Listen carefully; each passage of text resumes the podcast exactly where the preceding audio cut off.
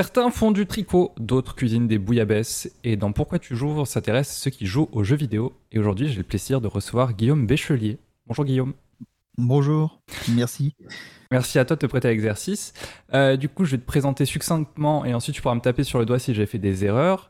Donc, tu es chercheur associé à l'université Bordeaux-Montaigne, tu es docteur en arts et sciences de l'art, agrégé d'art plastique et artiste vidéaste.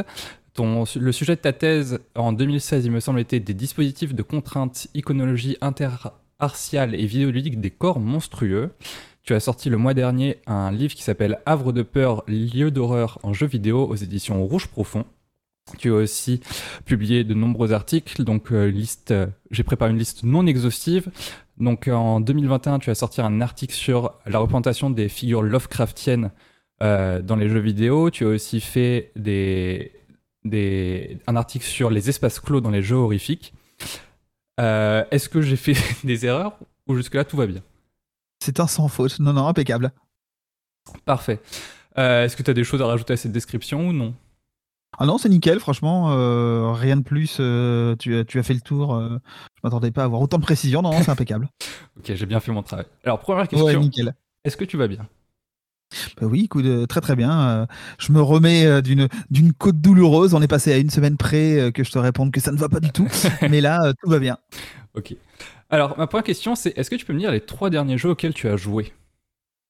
Alors, les trois derniers jeux, je viens de boucler euh, God of War Ragnarok pas plus tard qu'hier soir. Euh, j'ai terminé mm, il y a peu euh, The Dark Picture Anthology, le dernier épisode The Devil in Me. Et qu'est-ce que j'ai pu faire? Alors, jeu auquel j'ai joué mais que je n'ai pas bouclé, je pense que je n'irai pas jusqu'au bout. Batman Arkham, enfin non, pas Batman Arkham, le, dernier Arkham Knight. Gotham Knights, voilà. Euh, j'ai beau être un énorme fan de l'univers Batman euh, et, euh, et, avoir adoré les autres et même avoir poussé le vice à faire ceux qui sont un peu plus mal aimés dans la franchise, euh, même sur Vita, voilà. Là, je me suis forcé en fait et euh, forcé de constater que le retour euh, après euh, God of War a été violent. C'est-à-dire que je m'amusais à peu près, j'arrivais quand même à y trouver un intérêt pour le, ben, le lore que j'aime bien et euh, ouais, au niveau gameplay, euh, en fait, quand on revient de, de God of War, c'est trop sec, quoi. Il y a vraiment trop peu de choses à faire. Bah, cet été, je me suis refait justement tous les Batman Arkham sur euh, PC qui étaient sortis. En effet, même Arkham Origins, même si c'est un petit peu le vilain petit canard, il, il, est quand même, il se laisse jouer, il est divertissant. Ouais, il est sympa. Mais quand j'ai vu la photo du, de l'interface de l'équipement de, de, Gotham Knight, j'ai fait hmm, non, on va, on va passer. Ah, ça, sent le projet free to play qui a été finalement à dernière minute basculé en jeu solo. Ouais, c'est ça. Euh, enfin, free to play ou en tout cas euh, multi en ligne euh, avec avec des récompenses et tout ce qu'on veut. Et effectivement, le menu est infâme. Et puis, je sais pas, il y a un truc qui, moi, je le trouve plutôt joli. Il a été critiqué sur l'esthétique. Je trouve qu'il est plutôt pas mal. ils ont réussi à faire des personnages qui, qui fonctionnent bien. mais bon, le scénario est pas incroyable déjà, et surtout en termes de gameplay, c'est la ville est incroyablement triste en fait. C'est pourtant, déjà dans le dans les précédents, à partir du moment où on arrive dans la ville. Euh, bon, on sent que c'est pas très vivant, mais les scénarios le justifient. Euh, mais il y a quand même des, choses, on peut quand même aller circuler, euh, aller accéder au sous-sol, ce genre de choses. Voilà. Là, c'est vraiment, ils auraient pu faire 10 000 km de surface, que n'y aurait pas eu plus de population, quoi. C'est, je sais pas, ça, manque d'intérêt. C'est dommage. Mais du coup, c'est un monde ouvert avec des quêtes ou c'est une histoire comme euh, les autres Arkham? C'est un monde ouvert avec des quêtes. Il y a un fil rouge euh, qui, est, dans l'arc le, l'arc de la, la, cour des hiboux, euh, qui est pas inintéressant, même s'il n'est pas incroyable. Euh, et après, il y a des quêtes secondaires autour de, de, de grands méchants, euh, euh, à commencer par Harley Quinn. voilà, on en a, je crois qu'il y, y, a trois ou quatre grands méchants comme ça qui, qui servent. Il y a Freezer. Euh, qui servent des, pour des quêtes secondaires, mais tout est très décousu en fait. On sent que ça a été fait pour être picoré et que il n'y a jamais rien qui raccroche notre mmh attention. Et moi, je reste sur l'idée que le meilleur, ça reste le tout premier Arkham Asylum, qui est le plus contenu du fait que ça soit en lieu clos et la manière dont c'était écrit par rapport aux, différents méchants. Ouais. C'est je le trouve hyper dense, hyper bien foutu. Et il y a ce qui me manque aussi horriblement, c'est qu'il y avait cette espèce d'aspect un peu collectionniste, mais cet, cet aspect musée d'ici dans le tout premier, qui était super intéressant, qui permettait de vraiment bien découvrir le lore et de manière assez rigolote avec des choses qu'on trouvait sur les différents personnages, vraiment liées aux différents personnages. Et là, c'est ouais, ok, il y a trois, trois pauvres batarangs à retrouver dans, dans Gotham, mais globalement, c'est c'est vide, c'est vide. Bah moi je sais, euh, alors on va peut-être se battre parce qu'on préférait c'est Arkham City, mais euh, il est très bien aussi, hein, il est très bien aussi. Mais dans tous les Batman, moi ce que j'aimais beaucoup, c'est que tu voyais que les mecs derrière aimaient Batman, ils adoraient mettre des morceaux de lore et faire du lore dump à fond et justement d'utiliser même des, des, choses qui étaient euh, inutilisées de l'univers Batman pour que ça fasse euh, acte de présence et que un fan euh, soit trop content d'avoir ce clin d'œil et que les autres bah, le découvrent avec. Et moi, un truc qui m'avait impressionné sur Arkham City, c'était Calendarman. Oui, et, oui, et son gimmick de à chaque si tu vas le voir à une date précise, il va te faire sortir une ligne de dialogue particulière et ça te débloque des, succès. Et ça, je trouvais ça trop bien. Et même, par exemple, juste l'utilisation dans Arkham Knight euh, de Man-Bat, je pense c'est un, des héros les plus oubliables du jeu, mais il est hyper bien introduit et, euh, et, et euh, tout le, toute sa, sa, quête à côté est assez intéressante. Et on retrouve un peu de ça ou pas dans Gotham Knight? Non, ben justement, pas du tout. C'est exactement ce qu'on ne retrouve pas et qui rend le jeu très très insipide, même si dans la quête principale, dans ce qu'ils ont essayé de montrer, ils ont ils, ont essayé d'insérer des trucs, notamment le fait qu'ils fassent un truc sur la cour des hiboux, est, voilà, qui, est un, arc qui est, plutôt intéressant et plutôt chouette au niveau de la thématique.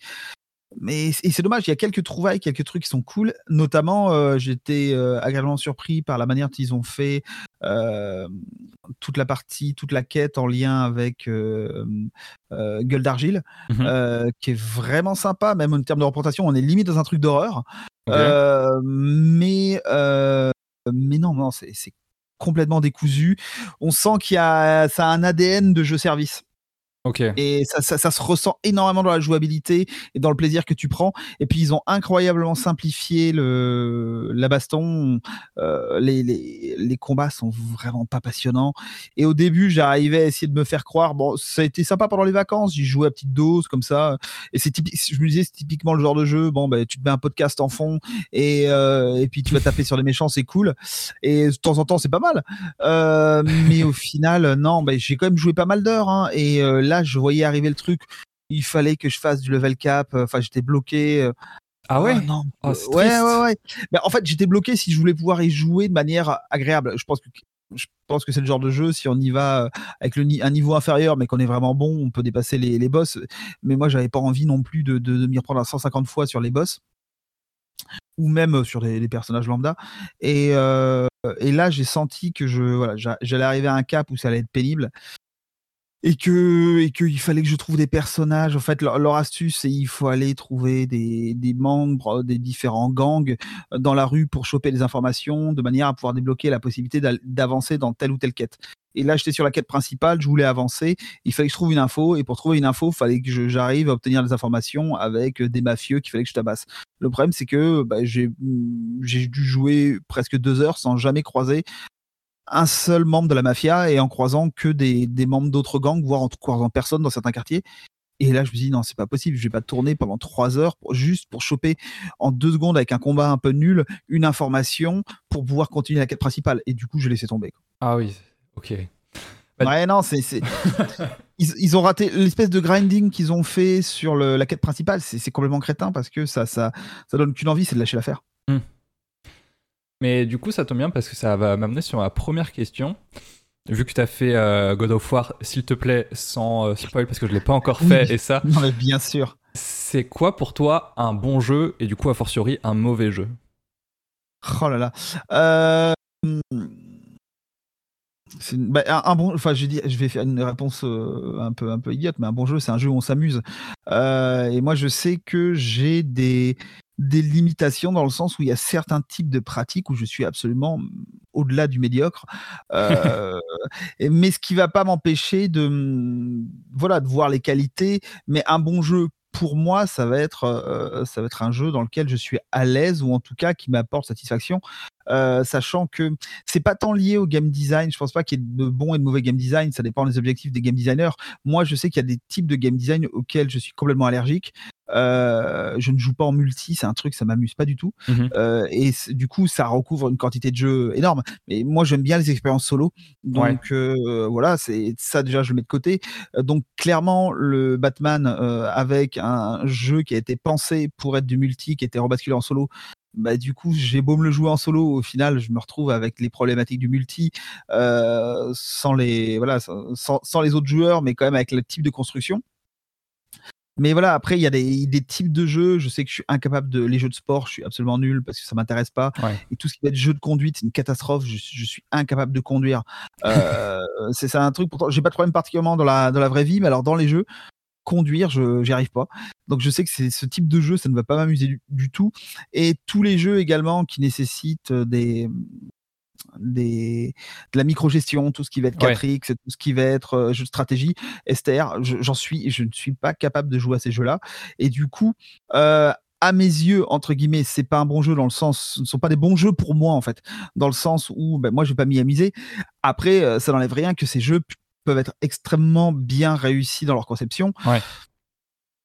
Pour être un tout petit peu plus précis sur ce que tu me demandes, un, un mauvais jeu, ce serait un jeu dont le game design ne serait pas adapté à ses ambitions.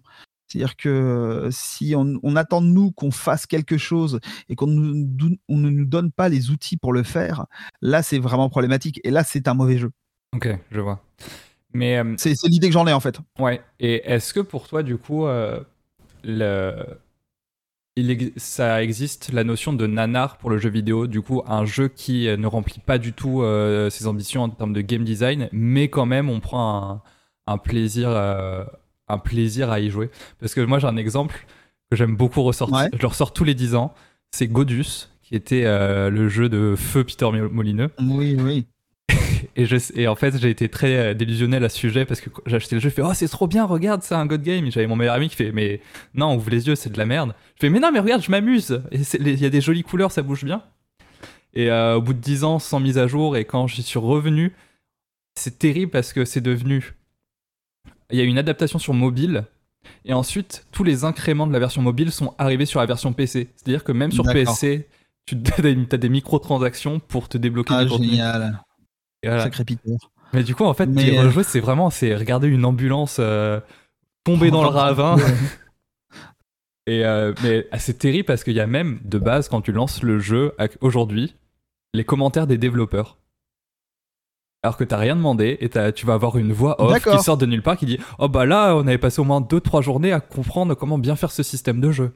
C'est très très bizarre effectivement.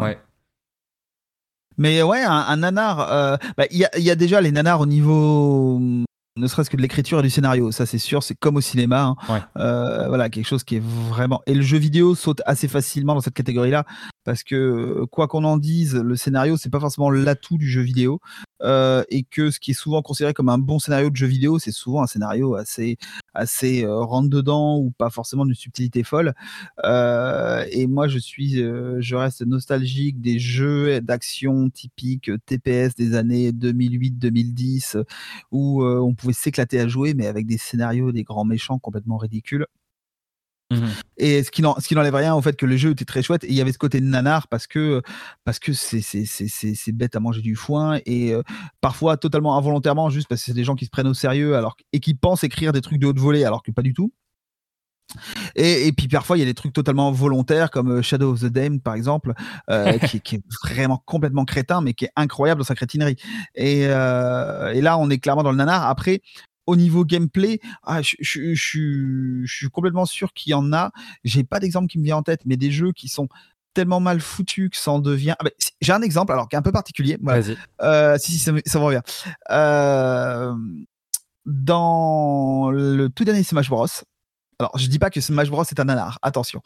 mais il y, a, euh, y a un mode de jeu. Alors, j'avais essayé de me mettre à Smash Bros, mais bon, Oh là, j'ai du mal à dire Smash Bros. Ouais, il tombe mal dans la bouche. Euh, ah ouais, c'est difficile. Hein. Euh, mais étant et, tout aussi nul le jeu de baston que le jeu de sport, bon, voilà, j'avais assez peu d'espoir, mais je m'étais dit pourquoi pas. Puis il y avait le côté party game, je me suis dit, tiens, avec des amis qui sont pas joueurs, ça va être sympa. Euh, voilà, on va, on va se taper dessus avec Kirby, ça va être rigolo. Et euh, bon, on a essayé de jouer, mes amis ont pas trop accroché, et moi non plus, à vrai dire. Et du coup, on a regardé un peu les différents modes de jeu. Et il y avait une sorte de mode de jeu façon Mario Party. Oh et là, mais j'avais l'impression d'être devant Camoulox. C'est-à-dire que rien n'avait. Et là, on, mais on, on, y a joué du coup en étant mais hilar parce qu'on ne comprenait rien de ce qu'on faisait. On pouvait débloquer, c'est une sorte ouais, de Mario Party mais mais qui, qui serait complètement euh, hystérique où on débloque des bonus, on prend des items, on fait des trucs, on avance sur un plateau et rien n'a de sens, rien n'est expliqué.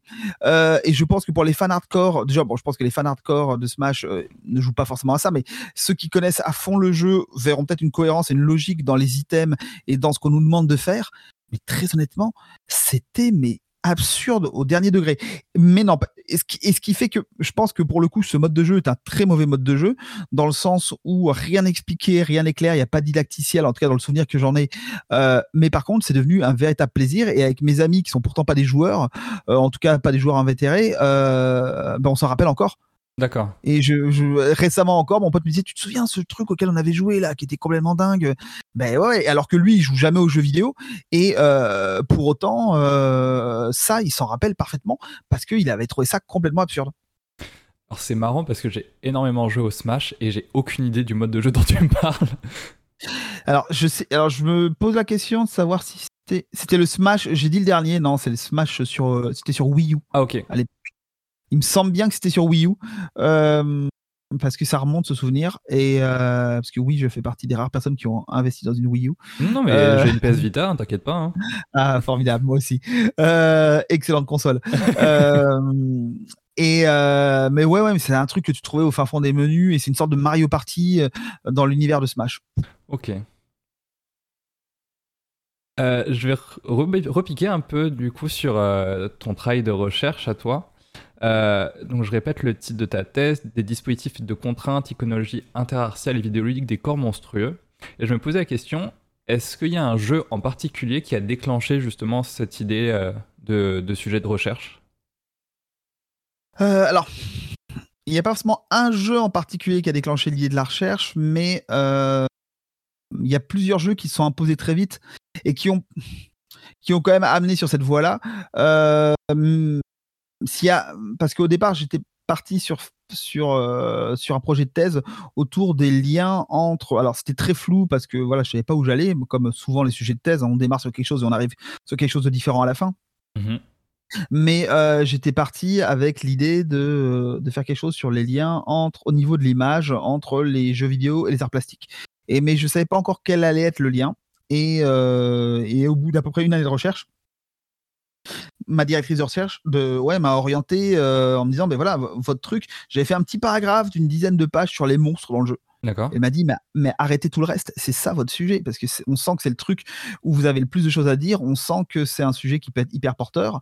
Alors on l'a tourné, parce que ça reste une thèse d'art plastique, donc on l'a tourné le sujet de manière à ce que ce qui a été mis en avant, c'est une notion assez abstraite, la notion des dispositifs de contrainte, euh, sur laquelle j'ai élaboré mon travail. Mais voilà, le, le, le cœur du truc, c'était de parler des monstres, et plus particulièrement des monstres dans les jeux vidéo.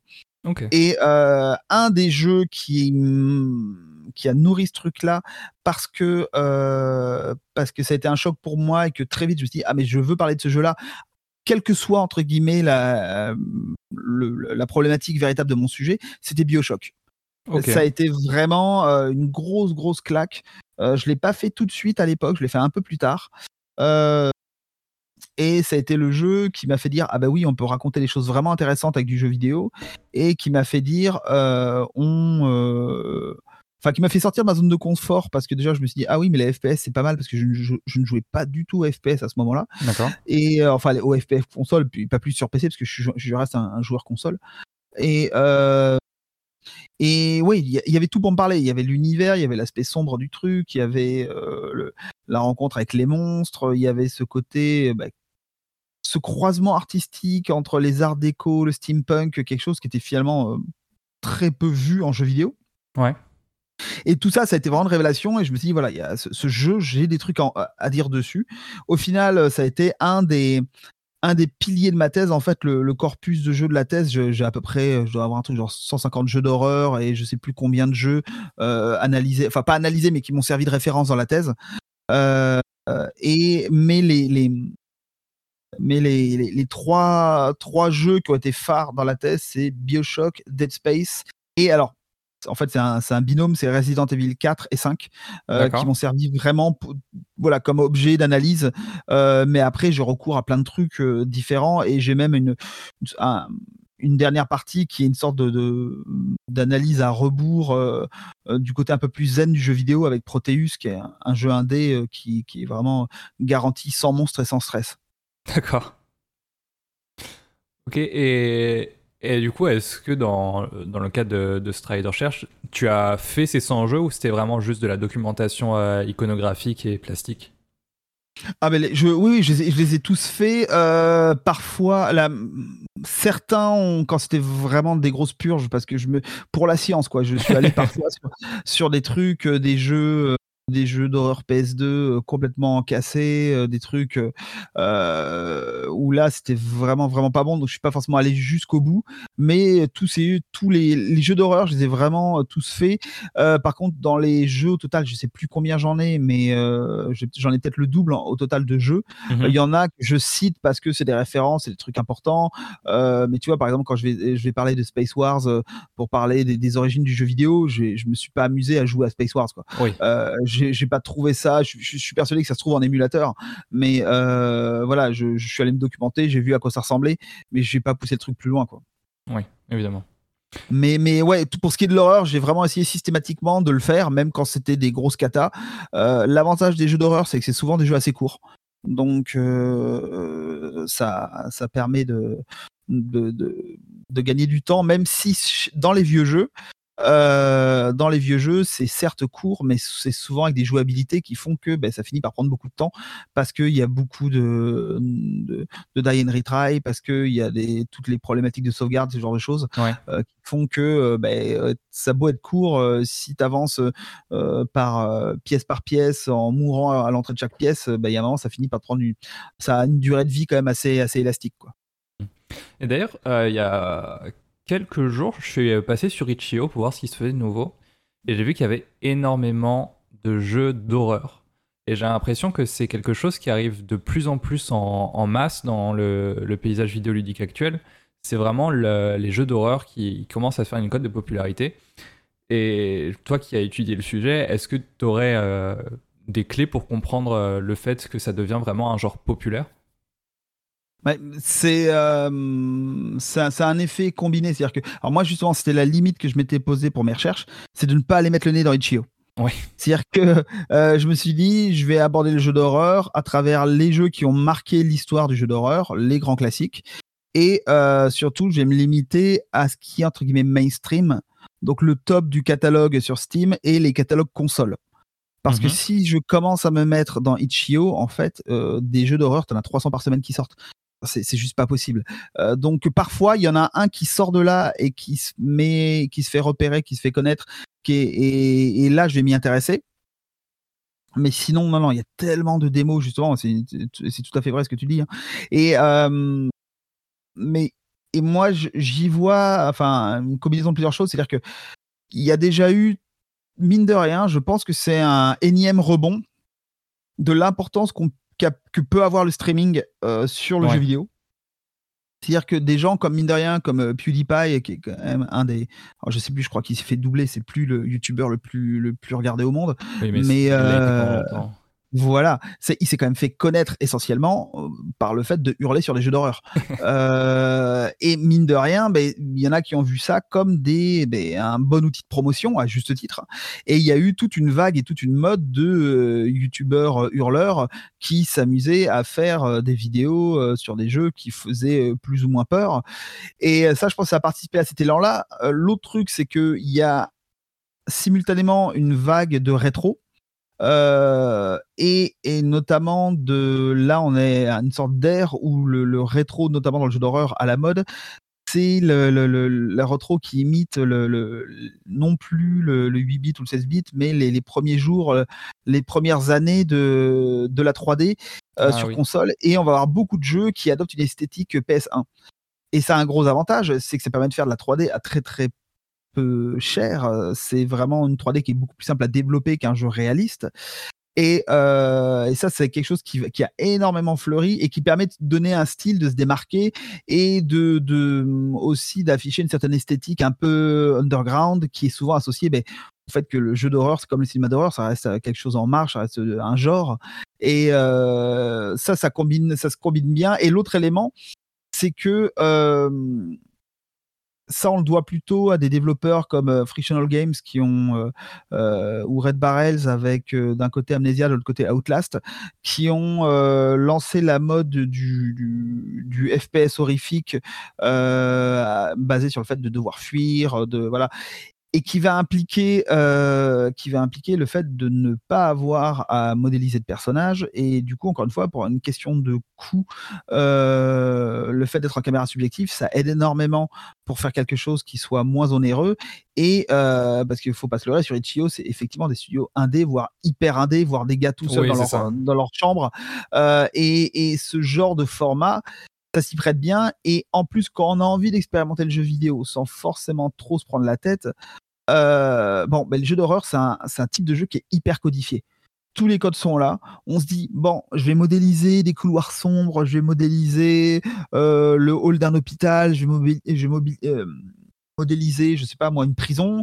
je vais prendre trois squelettes et un monstre qui saigne, je vais mettre un zombie et c'est bon, c'est parti, je, peux faire un jeu ça nécessite pas forcément, euh, comme souvent a pu l'être le cinéma bis d'horreur, hein, ça nécessite pas forcément d'avoir des grandes trouvailles. Ouais. C'est pas comme certains types de jeux, faire euh, du, puzzle game euh, indie, a priori, on va se vendre avec une trouvaille en disant voilà, j'ai trouvé un truc que, que auquel, auquel personne n'a jamais pensé et trouver une trouvaille, quelque chose d'inédit en puzzle game, bon, quand on fait Baba Is You, c'est qu'on est vraiment très talentueux et tout le monde n'en est pas capable. Euh, raconter une histoire d'horreur qui fait peur avec des jumpscares à peu de frais, bah, ça c'est quelque chose qui est beaucoup plus accessible. Donc ça reste un genre qui est à la fois accessible pour les développeurs euh, d'un point de vue du fond, de la forme, euh, qui a des fortes chances pour peu qu'il y ait un tout petit peu d'écho qui soit facilement streamé. Et je pense que ça, hum, il y a un effet boule de neige, c'est-à-dire que les gens vont à la fois euh, s'y intéresser du point de vue des développements, mais également du point de vue des joueurs, parce que ils voient beaucoup de gens euh, y jouer. Et je pense que au-delà du jeu vidéo, il y a quand même un effet de mode euh, autour de choses horrifiques, au moins un tout petit peu effrayantes. Il y a qu'à voir le succès d'un truc comme Stranger, Things. C'est une sorte de quoi qu'on en pense, qu'on aime, qu'on n'aime pas, qu'on trouve ça bien ou pas bien, euh, c'est une sorte d'éducation à l'horreur euh, par la pop culture. Euh, c'est un accès assez simple et relativement familial à l'horreur. Mais mine de rien, imaginez qu'une série avec ce genre de thématique, il y a 10 ans, il y a 15 ans, aurait pu fonctionner auprès d'un public aussi large, auprès d'un jeune public, parce que ça touche beaucoup les ados bah, c'était pas gagné en fait, même si les ados sont assez friands de trucs d'horreur. Mais ça, c'est une frange des ados. Tandis Stranger Things, ça a été regardé massivement par les ados. Donc, euh, je pense qu'il y a aussi un certain engouement qui est lié à, euh, euh, à, d'autres médias et pas uniquement aux jeux vidéo. Quoi. Mais voilà, tout ça combiné, ça fait que effectivement, alors Itch.io, c'est ça déborde dans tous les sens de trucs d'horreur, c'est clair. Mais parce que du coup, moi, ce que pour rebondir sur ce que tu dis, c'est j'avais l'impression que malgré tout, le jeu d'horreur, c'est un jeu qui va être facile à réaliser. Parce que ce qui fait peur, c'est pas ce que tu vois, mais ce que tu ne vois pas. Du coup, si ton monstre, tu le caches pendant 90% du jeu et qu'à la fin, il te fait un gros jumpscare, ton jeu d'horreur, il va marcher parce que tu auras flippé pendant deux heures et tu auras eu ton jumpscare. Et justement, ça permet une économie et il n'y a rien qu'à voir le premier Amnesia. Je l'ai refait la semaine dernière et il y a trois types de monstres, dont un qui est invisible. Du coup, c'est un jeu qui ah, marche vraiment à l'économie et justement réutiliser et euh, utiliser cette mécanique de quand est-ce qu'il va apparaître, mais pas de qu'est-ce qui se passe quand le monstre apparaît. Bah, je pensais, quand, euh, quand tu as commencé à faire ton commentaire, j'ai pensé exactement la même chose. C'est Amnesia, voilà, il n'y a, rien à voir, quoi. Euh, il y a rien à voir, et pourtant ça marche, c'est l'ambiance, c'est le sound design, et, et c'est toute la recette qui repose là-dessus. Mm. Donc effectivement, c'est un, bon moyen aussi. Voilà, ça fait partie des économies. C'est euh, dans le parce qu'il faut pas se leurrer, développer un jeu vidéo, ça coûte extrêmement cher. Surtout quand tu es tout seul. Bah, c'est ça. Et partout où on peut couper dans le budget, c'est tant mieux. Et les jeux d'horreur, déjà, si on a des décors qui sont à 80% plongés dans le noir, parce que ça crée une ambiance, ben, ça fait autant de trucs en moins à montrer, ça fait moins de, d'optimisation euh, euh, d'un point de vue de la programmation pour pouvoir faire un bon affichage, vu qu'on est dans le noir mmh et que finalement, en dehors de ce qui lui fait, par exemple, on a des jeux qui fonctionnent comme ça, hein, en dehors de ce qui est du dans le faisceau de la lampe torche qu'on va avoir, euh, eh bien le reste c'est, plongé dans le noir à, 80%. Et du coup, ça fait très peu de choses à afficher à l'écran, ce qui permet de simplifier beaucoup de problèmes de programmation. Voilà, il y a, y, a, y a plein de trucs comme ça qui, qui, qui, à mon avis, justifie euh, l'engouement des développeurs, mais aussi l'engouement des joueurs. Oui. Je vais sortir un petit peu du jeu d'horreur pour ma prochaine question. Et j'aimerais que tu nous parles euh, de ton premier souvenir de jeu vidéo, soit en tant que joueur, soit en tant que spectateur. Alors, mon tout premier souvenir, alors je, pense que euh, doit y avoir des, il doit y avoir un avant, mais je, je ne serais pas capable de mettre le doigt dessus. Mon, tout premier accès aux jeux vidéo, c'est le fait que mon père, euh, je ne sais pas pourquoi d'ailleurs, parce qu'il était assez avant-gardiste sur ce truc-là à l'époque, alors qu'il avait investi dans un Amstrad, donc un mhm. micro-ordinateur, un Amstrad CPC 464 parce qu'il comptait travailler dessus, ce qu'il a quasiment jamais fait, euh, parce que parce qu'un Amstrad, enfin c'était pas euh, voilà, c'est pas un PC avec Word et on se dit tiens on va taper des textes ou Excel pour faire ses comptes. Mais il, il, avait espoir de faire des trucs. Il avait fait un petit programme en basique pour calculer la consommation de fuel dans la cuve de fuel, euh, un programme incroyable intitulé Fuel. C'était déjà pas mal pour l'époque de l'Amstrad. Ouais, il avait fait ça en basique et tout, hein, pas mal. et mais, très honnêtement, en dehors de ça, j'ai aucun souvenir d'une utilisation qu'il a pu en avoir.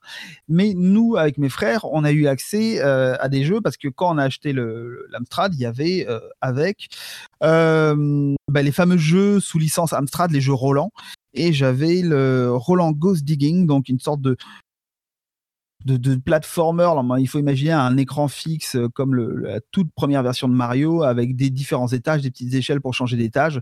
Et on devait creuser les trous pour faire tomber des extraterrestres dedans et leur mettre un coup de pelle sur la tête.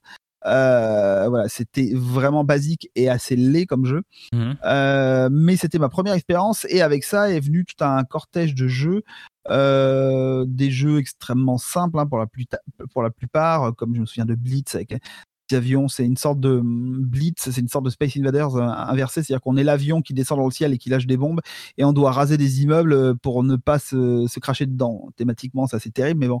c'est horrible comme jeu. C'est vrai, c'est horrible. Mais Blitz, ça, ça m'a marqué. Et euh, je me rappelle avoir eu le jeu Ghostbusters qui était injouable sur Amstrad. Voilà, quelques accès, mais vraiment, c'est mes, mes, premiers souvenirs. Mais j'avais peut-être croisé sur mon chemin avant une Atari 2600. Euh, j'ai un souvenir de Pong, mais euh, j'arrive pas à savoir exactement quand je le place. D'accord. Euh, si c'était avant ou après. Mais voilà, là j'avais, je devais avoir 8 ans, c'était tout début des années 80. Donc, enfin tout début, non, mais au milieu des années 80, on va dire. Et je pense que ça, doit être comme un de mes tout premiers souvenirs, même si j'ai toujours été féru de tout ce qui était numérique, informatique. Et il faut, faut, regarder les dates. Peut-être que si je veux être honnête, peut-être que mon, premier souvenir de jeu vidéo, c'est le film Tron. Je me souviens qu'il m'avait ah. incroyablement, il m'avait incroyablement marqué. C'est une esthétique que j'avais adorée.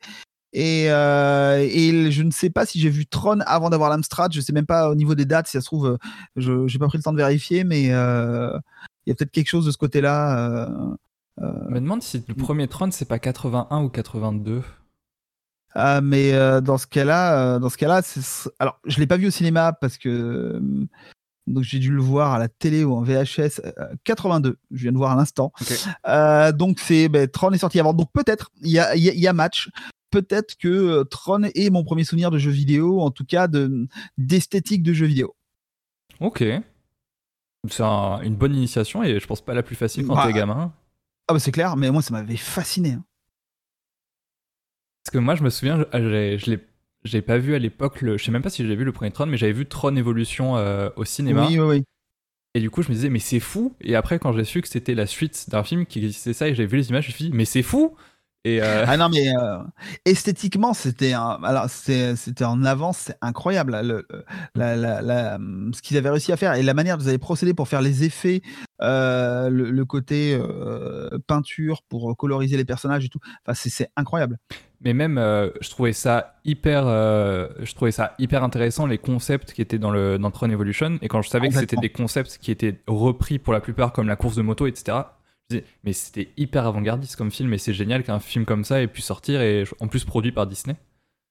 Ouais, non, franchement, c'était. Euh, voilà, ça, reste. Euh, je, je pourrais pas dire qu'au niveau de l'histoire, ça soit un grand film, au niveau des, acteurs et de la réalisation, mais au niveau de, l'esthétique, au niveau de, la manière dont ça comprend l'informatique euh, pour l'époque, c'était c'est hyper avant-gardiste. Mmh et du coup, pour toi, c'était le fait que ton père ait un Amstrad et que tu y joues, c'était. Euh, j'imagine que c'était pas vraiment répandu parmi les enfants de, de, ton âge et, dans ton école. Est-ce que pour toi, ça a été euh, quelque chose que tu gardais pour toi ou alors t'invitais les copains et tu disais venez voir, il y a un Amstrad à la maison euh?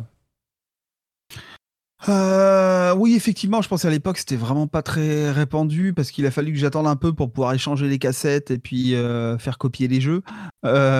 Bien évidemment. Euh, mais euh, bah, oh, on n'était pas une famille à. Oh, j'étais avec deux frères, donc on était plutôt à jouer entre nous. Euh, il n'y avait pas forcément les copains qui venaient à la maison, ce genre de choses. Donc effectivement, ouais, c'était pas forcément que je le gardais pour moi, dans le sens où c'était un truc un peu vraiment déjà vécu comme trop nerd, mais c'est plus que effectivement, ça intéressait pas forcément les gens autour. Et euh, puis j'avais l'occasion déjà de, me mettre sur la tronche avec mes frères pour savoir qui allait faire la partie suivante. Donc c'était déjà euh, une bonne occupation du coup, je vais en profiter pour passer à ma question suivante, c'est est-ce que tu as un souvenir important avec quelqu'un autour du jeu vidéo? Bah, bah, déjà les souvenirs avec mes frères, euh, j'ai des souvenirs de jeux qu'on a essayé vraiment de, terminer en coop. Euh, par exemple, là, il a ressorti récemment. Alors forcément, je l'ai acheté tout de suite, même si je me rends compte que je suis, c'est trop dur pour moi maintenant. Mais il y a eu Poki et Rocky. Ah euh, de, son vrai nom japonais Kiki Kai Kai, euh, qui, a ressorti récemment sur Switch. D'ailleurs, pas que sur Switch. il y a eu un remaster assez propre qui a été fait. Et ça, c'est un truc. J'ai joué. C'était sur, sur SNES avec mon frère. On s'est acharné, on se mettait de la musique de fond là, parce qu'après, au bout d'un temps, on n'en pouvait plus de la musique du jeu. Euh, il y avait toujours une petite battle pour savoir qui, prenait le tanuki. Et une fois qu'on était là-dedans, et on allait au bout à l'époque, mais euh, je me souviens qu'on y a passé un temps fou, euh, vraiment à essayer de, de, terminer ça. Et l'autre type de souvenir, il n'y avait pas que les souvenirs de jeu en tant que tel, c'était les la manière de, se projeter, de, fantasmer euh, sur euh, les prochaines machines. Déjà à l'époque, moi, c'est je, suis très triste qu'un truc comme le 3 ça ça, ça périclite plus ou moins et que ça ressemble plus vraiment à grand chose parce que moi c'était un truc depuis que je me suis vraiment mis à fond dans le jeu vidéo depuis 2008 2009 que voilà que je me suis lancé dans ma thèse et que je me suis remis vraiment sérieusement et pas juste euh, du coin de l'œil à m'intéresser aux jeux vidéo. C'était vraiment la grand-messe euh, pour utiliser les termes un peu caricaturaux, mais où j'attendais les annonces, les trucs. Et c'est vrai que gamin, moi c'était la même chose. Je fantasmais sur ah, telle machine qui va sortir. J'allais en boutique regarder ça. À l'époque, il existait encore des vraies boutiques de jeux vidéo. Euh, et et je me rappelle qu'avec mon frère, on faisait des plans sur la comète pour essayer de calculer avec les, les, quelques sous qu'on avait de côté. si, on revend, si on revend cette console-là et que moi je mets tant et que toi tu mets tant, on pourrait peut-être acheter ça. Et puis toujours avec des arguments d'une mauvaise foi extrême. Quand on était chez Nintendo, on se convainquait que c'était les meilleurs et que c'était les meilleures consoles. Puis d'un coup, on se disait, eh, quand même, euh, la Mega Drive, elle a l'air pas mal. Et, là, on essayait de faire des plans sur la comète pour savoir comment on pourrait se payer une Mega Drive en disant non mais Nintendo c'est nul, euh, euh, Sega c'est vachement mieux. Et puis on changeait de console comme ça euh, quand on arrivait à le faire. Et vraiment, ça a duré. Je me rappelle jusqu'à jusqu'à l'ère PS1, on était à fond avec mon frère. Après coup, il y a eu une période de creux où je me suis moins intéressé aux jeux vidéo. la, période PS2, Dreamcast et compagnie, toutes ces périodes-là, je l'ai complètement squeezé. Et j'ai commencé à me remettre un peu aux jeux vidéo sur la, au moment de la fin de la GameCube et de la première Xbox. Et la PS2, j'y suis venu très tard. Mon frère a continué à jouer, moi je j'ai un peu lâché l'affaire. Et euh, mais ouais, c'est des souvenirs comme ça d'attente, de de, de, de, passer en boutique pour voir ce qui existait. Je me rappelle avoir fantasmé devant les, les démos euh, d'Alien versus Predator sur, sur Jaguar, alors que la Jaguar, il s'est avéré qu'à la fin, c'est une catastrophe. Mais à l'époque, moi, je me rappelle, je me rappelle encore où c'était la boutique à Bordeaux, là. Euh, je, j'y passais des heures à regarder les démos de jeu, quoi. Ça, si tu me rappelles un vieux souvenir où, euh, pareil, quand toi, le, 3, c'était un truc impressionnant. Et un jour, mes parents étaient venus en me disant euh, Mon anniversaire est en juin, donc pas loin, euh, pas loin du même moment que le 3. Et mes parents m'ont dit Qu'est-ce que tu pour ton anniversaire? Je fais J'aimerais bien aller à l'E3. Du coup, ils m'ont regardé de travers, ils m'ont dit Tu peux t'expliquer, s'il te plaît? Du coup, je dis Bah si, c'est le 3 et tout, ils montent des jeux vidéo et tout. Ils m'ont dit D'accord, c'est où? Bah c'est à Los Angeles. Et j'ai fait Ouais, tu vas avoir un jeu vidéo et ça sera très bien. C'est ça, ouais. Ça sera plus simple. Ouais, c'est exactement. Mais, euh, mais c'est hyper intéressant parce que euh, moi, quand j'ai pensé cette question, c'était euh, parce que j'avais des souvenirs avec ma sœur sur les jeux vidéo qui, elle, est pas très, très. qui aime bien les jeux vidéo, mais qui est pas une joueuse invétérée. Mais de temps en temps, quand on était enfant, notamment quand on partait en vacances, on avait toujours le droit de prendre une console avec nous. Et du coup, on jouait là-dessus. Et mon précédent invité, lui aussi, son souvenir, c'était des, des, souvenirs avec son frère. Donc je serais curieux de voir euh, quelqu'un issu d'une famille, euh, enfin qui soit euh, enfant unique, de voir les réponses qu'il puisse avoir. Ah, après, il y a le, après, il peut y avoir le côté avec les copains ou avec les les compagnons ou compagnes aussi c'est aussi très très cool les moments où tu es avec quelqu'un et que ce quelqu'un va s'intéresser au jeu, que tu peux mmh. partager ça. Moi, j'ai eu, comme ça des moments super sur Fable 2 à, partager les parties et à, essayer de construire les trucs. Chacun avait son run, mais on, voilà, on, mettait le nez dans le run de l'autre. C'est aussi super cool. Quoi. Ça peut être d'autres moments partagés qui peuvent être très très chouettes. Et du coup, est-ce que tu aurais un jeu pour des gens qui n'aiment pas ou enfin qui n'ont jamais essayé les jeux vidéo, un jeu que tu recommanderais? Ah, C'est une bonne question ça. Euh, si tu veux, je peux y répondre euh, pour, pour ma part. Euh, ouais, vas-y. Ma, ma, partenaire est pas du tout dans les jeux vidéo. avant de me rencontrer, elle pensait que c'était vraiment quelque chose qui était bas du front ou quoi. Et du coup, de temps en temps, j'essaye de, de, lui faire comprendre mes loisirs et mes passions. Et j'ai dit, est-ce que tu as deux heures à m'accorder? Elle m'a fait, m'a regardé bizarrement, elle m'a fait oui. J'ai dit, bah viens, on va faire un jeu. Là, elle m'a dit non. Après, j'ai dit, mais si, viens. Et ouais, je lui ai fait jouer à A Short Hike. Ouais, ouais, ouais. Du coup, elle a pris la manette, elle m'a dit, c'est moche. Je lui ai dit, non, c'est pas moche. et, euh, et, du coup, en fait, elle. débat, quoi. et en fait, elle a joué deux heures. À la fin, euh, elle avait les larmes aux yeux. Euh... Je vais pas gâcher, mais à la fin, elle avait les larmes aux yeux. Je, je, je l'ai fait, je vois tout à fait. Et, et du coup, elle fait, bah, ouais, c'était bien. Et du coup, je pense qu'un petit jeu comme ça qui se fait rapidement, où il n'y a pas de contraintes de gameplay, il n'y a pas de concept de mort ou de challenge, c'est des jeux qui sont vraiment accessibles et qui sont pas mal. Comme par exemple, euh, qui est sorti l'année dernière, euh, It Takes Two. Ouais. Qui, je pense, si, tu si ta moitié n'est pas, n'est pas du, pour les jeux vidéo, c'est vraiment parfait parce que c'est ensemble et sa coopération. It Takes Two, euh, mine de rien, sous ces airs de jeu accessibles à tout le monde, si tu sais pas déjà gérer une caméra, oui t'es quand même en galère. Hein. Euh, mais euh, ouais, non, mais je, suis tout à fait d'accord. Après, ça peut être des trucs du type euh, Dorf romantique où on va vraiment plus, c'est presque du jeu de tuiles où finalement on pourrait être en train de jouer à Carcassonne, ça serait la même chose. donc ça, ça peut être très cool comme accès. si on n'est pas, pour l'avoir testé à plusieurs reprises avec des, des non-joueurs, tout ce qui va relever, euh, bah, ce qui peut se faire en jeu partagé, par exemple en jeu d'enquête. Euh, moi, j'avais fait comme ça avec une amie qui n'était pas du tout joueuse. Bon, maintenant, elle l'est. mais euh, à l'époque, elle ne l'était pas. Et ouais, je, enfin, si, elle était uniquement Pokémon. et mais, mais elle avait laissé ça un peu de côté. C'est moi qui l'ai fait replonger. Bah, bravo, et le dilos. Et maintenant, elle est, voilà, maintenant, elle joue à beaucoup de trucs différents. Elle s'est remise à fond au JRPG. Mais en attendant, euh, on se faisait des soirées où on jouait au Sherlock Holmes de Frogware. Et euh, moi, je m'occupais de déplacer Sherlock et de, gérer toute la partie strictement jeu vidéo. Euh, mais par contre, on discutait ensemble de l'enquête, on réfléchissait aux pistes qu'on avait trouvées, on résolvait les puzzles ensemble. Et ça, ça marche super bien avec quelqu'un qui, par contre, il faut que la personne accepte un minimum de passer un peu de temps devant la télé avec toi. Quoi. Oui, ça. mais ça, ça marche et dans le même genre d'état d'esprit, pour peu qu'on soit pas allergique aux thématiques un peu horrifiques, eh ben, il y a les Dark Pictures Anthology.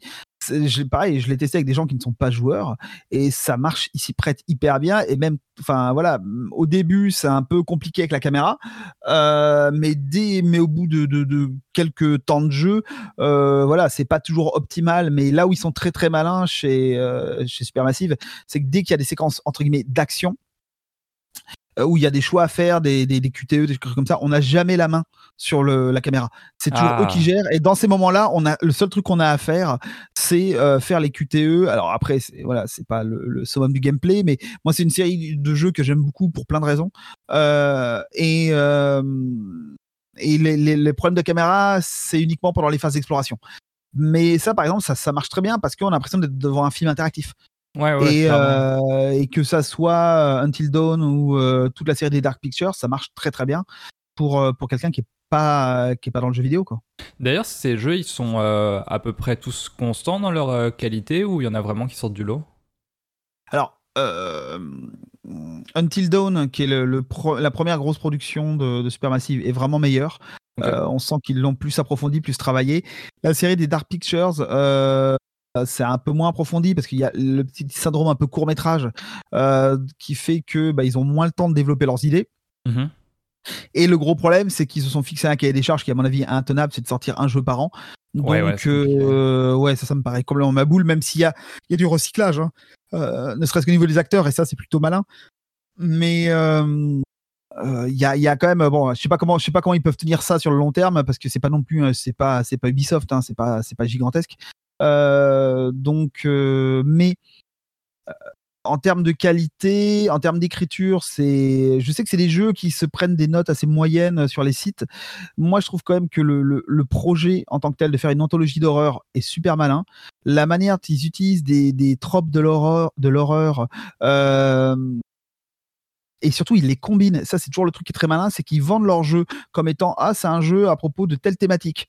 Et en réalité, c'est des gros malins parce que euh, à chaque fois, on se rend compte qu'il y a un twist qui, nous permet de comprendre qu'ils ont mélangé deux, voire parfois trois types d'horreur. Et ça, ah. c'est très, ouais, c'est très très malin. Moi, je, notamment ben, House of Ashes, qui est le troisième épisode, je m'attendais pas du tout à ce que le jeu il il y a une tournure à un moment, il y a un twist. Je m'attendais clairement pas à ce qu'on parte là-dessus.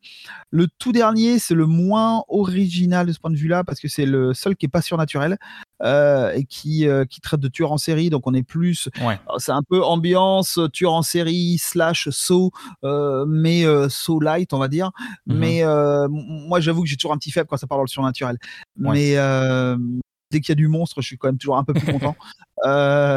mais voilà, il y a c'est un tout petit peu différent, mais par exemple, euh, Little Hope est vraiment bien.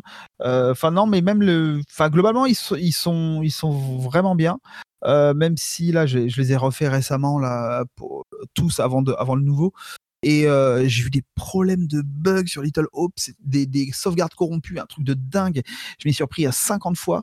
Oh, et euh, mais non, mais j'ai pas compris. Et j'ai fini par euh, jouer au jeu euh, sorti du disque avec la console déconnectée d'internet pour ne pas avoir une seule mise à jour, parce que j'ai l'impression que leur mise à jour, ont parce que quand j'y ai joué la toute première fois, quand à sa sortie, parce que c'est des jeux que je joue direct à leur sortie, j'ai aucun souvenir d'avoir eu le moindre bug ou peut-être des bugs mineurs, mais en tout cas, voilà, rien de d'handicapant. Et là, euh, j'avais eu déjà un ou deux petits soucis quand j'ai rejoué euh, à Man of Medan euh, que j'avais j'avais relancé le jeu sur PS5 euh, de zéro et j'ai fini par retourner sur PS4 et reprendre mon ancienne sauvegarde pour pouvoir ne pas tout me refaire ce qui euh, ce que j'avais déjà rejoué pour pas tout me retaper mhm. et, je me suis dit bon ben Little Hope c'est pareil j'ai pas y joué sur PS5 j'ai joué sur la version d'origine PS4 et c'était un désastre. Heureusement que j'avais mon ancienne sauvegarde qui m'a permis aussi de, de, reprendre. Euh, j'étais genre à quatre chapitres de la fin, impossible de relancer le jeu. Et euh, alors que j'avais déjà eu d'autres problèmes, j'ai dû, euh, j'ai dû me créer au moins quatre sauvegardes différentes. alors je comprends pas ce qu'ils ont fait. Je c'est dommage. Après, le tout dernier, là, j'ai eu zéro problème de ce type-là. Ça, ça roulait tout seul, mais bon, voilà, petite parenthèse, mais euh, ça reste des jeux, ouais, faut pas s'attendre à des très grands scénarios, faut pas s'attendre à des très grandes expériences ludiques parce que c'est de l'exploration et des QTE. Mhm. Ça reste, euh, voilà, ça reste simple. Mais euh, moi, j'aime bien la manière donc, après, c'est peut-être mon regard aussi d'analyste autour de l'horreur, mais j'aime bien la manière dont ils se saisissent des codes de l'horreur et les réutilisent pour, pour les mélanger, pour faire appel à les trucs auxquels on va s'attendre quand on est amateur d'horreur, mais justement, ils jouent avec, ils les tordent un peu. Et, et puis, je sais pas, l'entreprise générale est vachement intéressante. Et en tout cas, pour des non-joueurs, c'est une expérience qui est chouette parce que même si c'est pas les meilleurs scénarios du monde, le fait d'avoir les doigts dedans, le fait que ce soit interactif, de devoir manipuler soi-même, ça rend toujours le truc plus passionnant. Je pense que la même chose en téléfilm, on se dirait c'est naze. Euh, mais euh, en jeu vidéo, du fait de, de, pouvoir euh, voilà s'amuser avec ça soi-même, bah, ça rend le truc vraiment sympa quoi.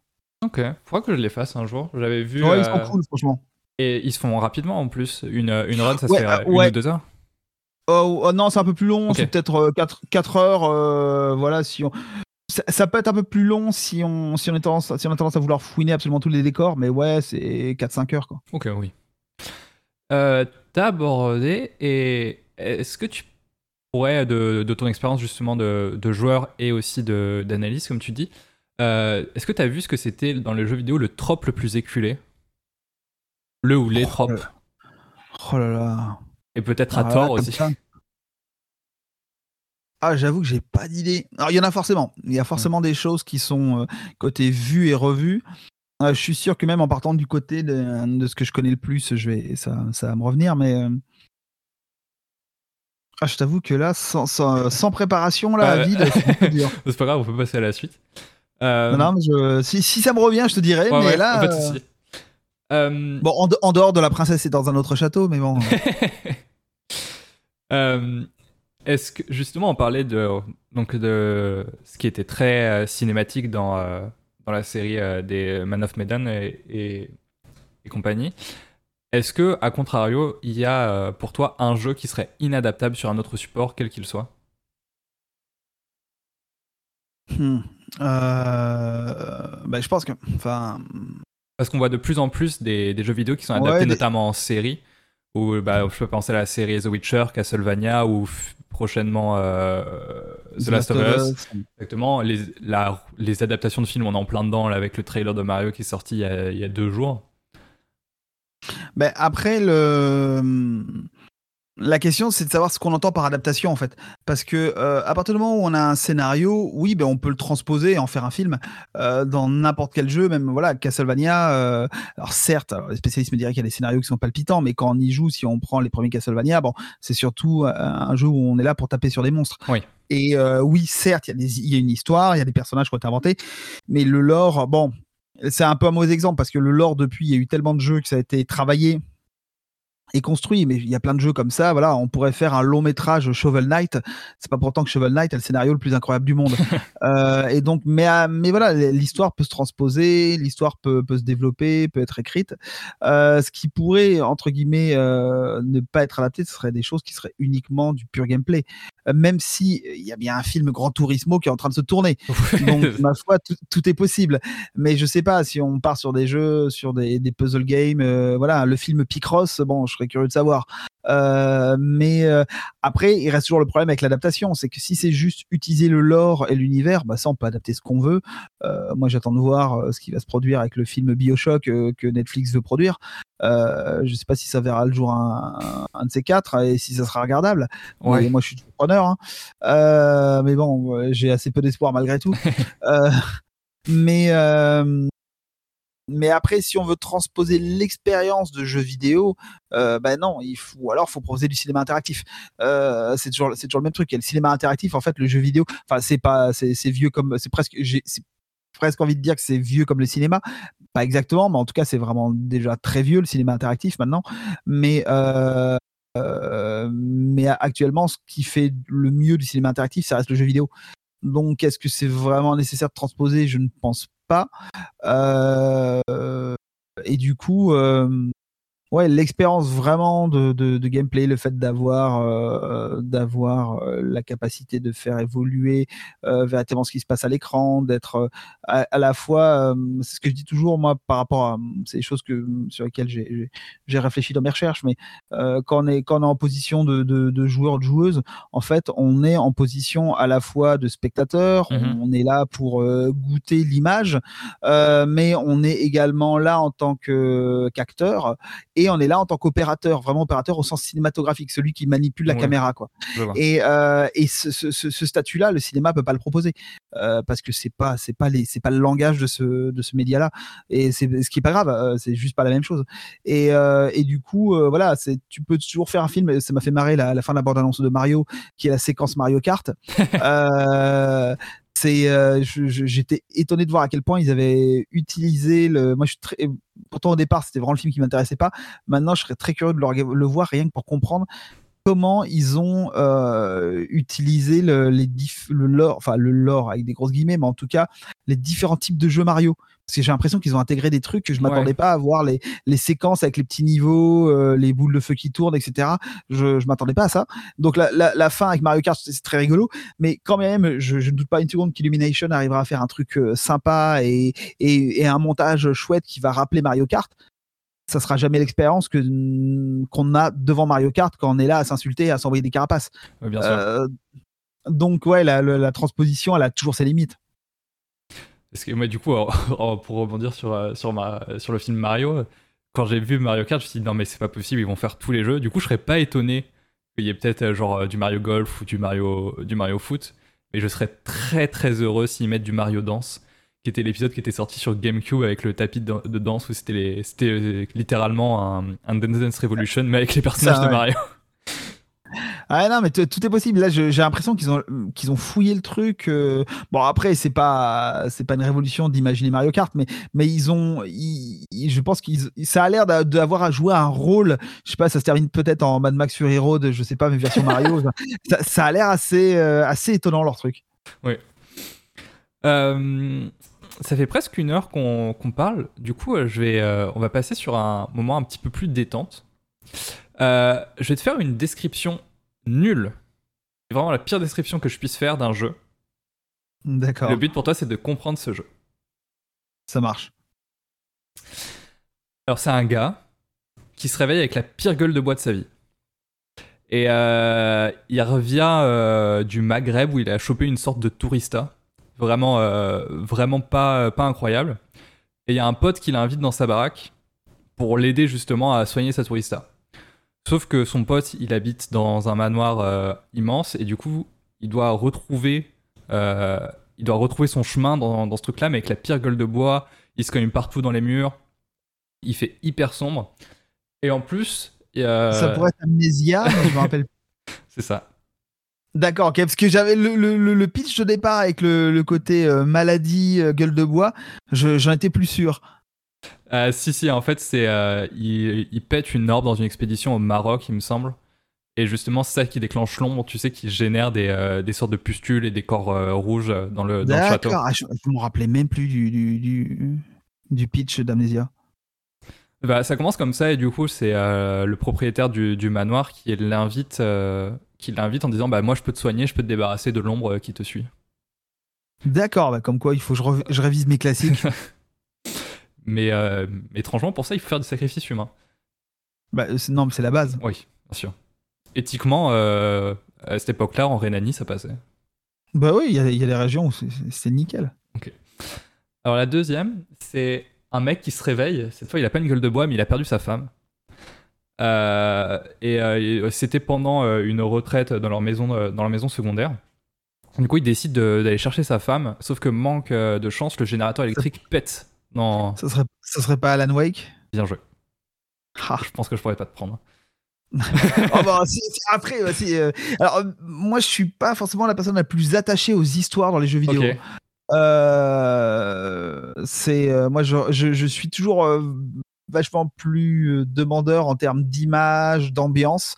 Moi, je m'intéresse beaucoup plus, euh, finalement, je retiens beaucoup plus d'un jeu, son ambiance, que ce qu'il a mmh. cherché à me raconter. À part certains jeux en particulier. Mais euh, ouais, la plupart du temps, je je, vois, c'est les atmosphères qui me marquent. Je peux te dire, ah, il y a dans telle pièce, il y a tel truc. Euh, y a, tu par exemple, j'ai un souvenir très net dans Silent Hill Downpour, qui est, qui est le, un des Silent Hill mal aimés. Euh, je me rappelle très nettement de d'ambiance dans des maisons qu'il faut explorer.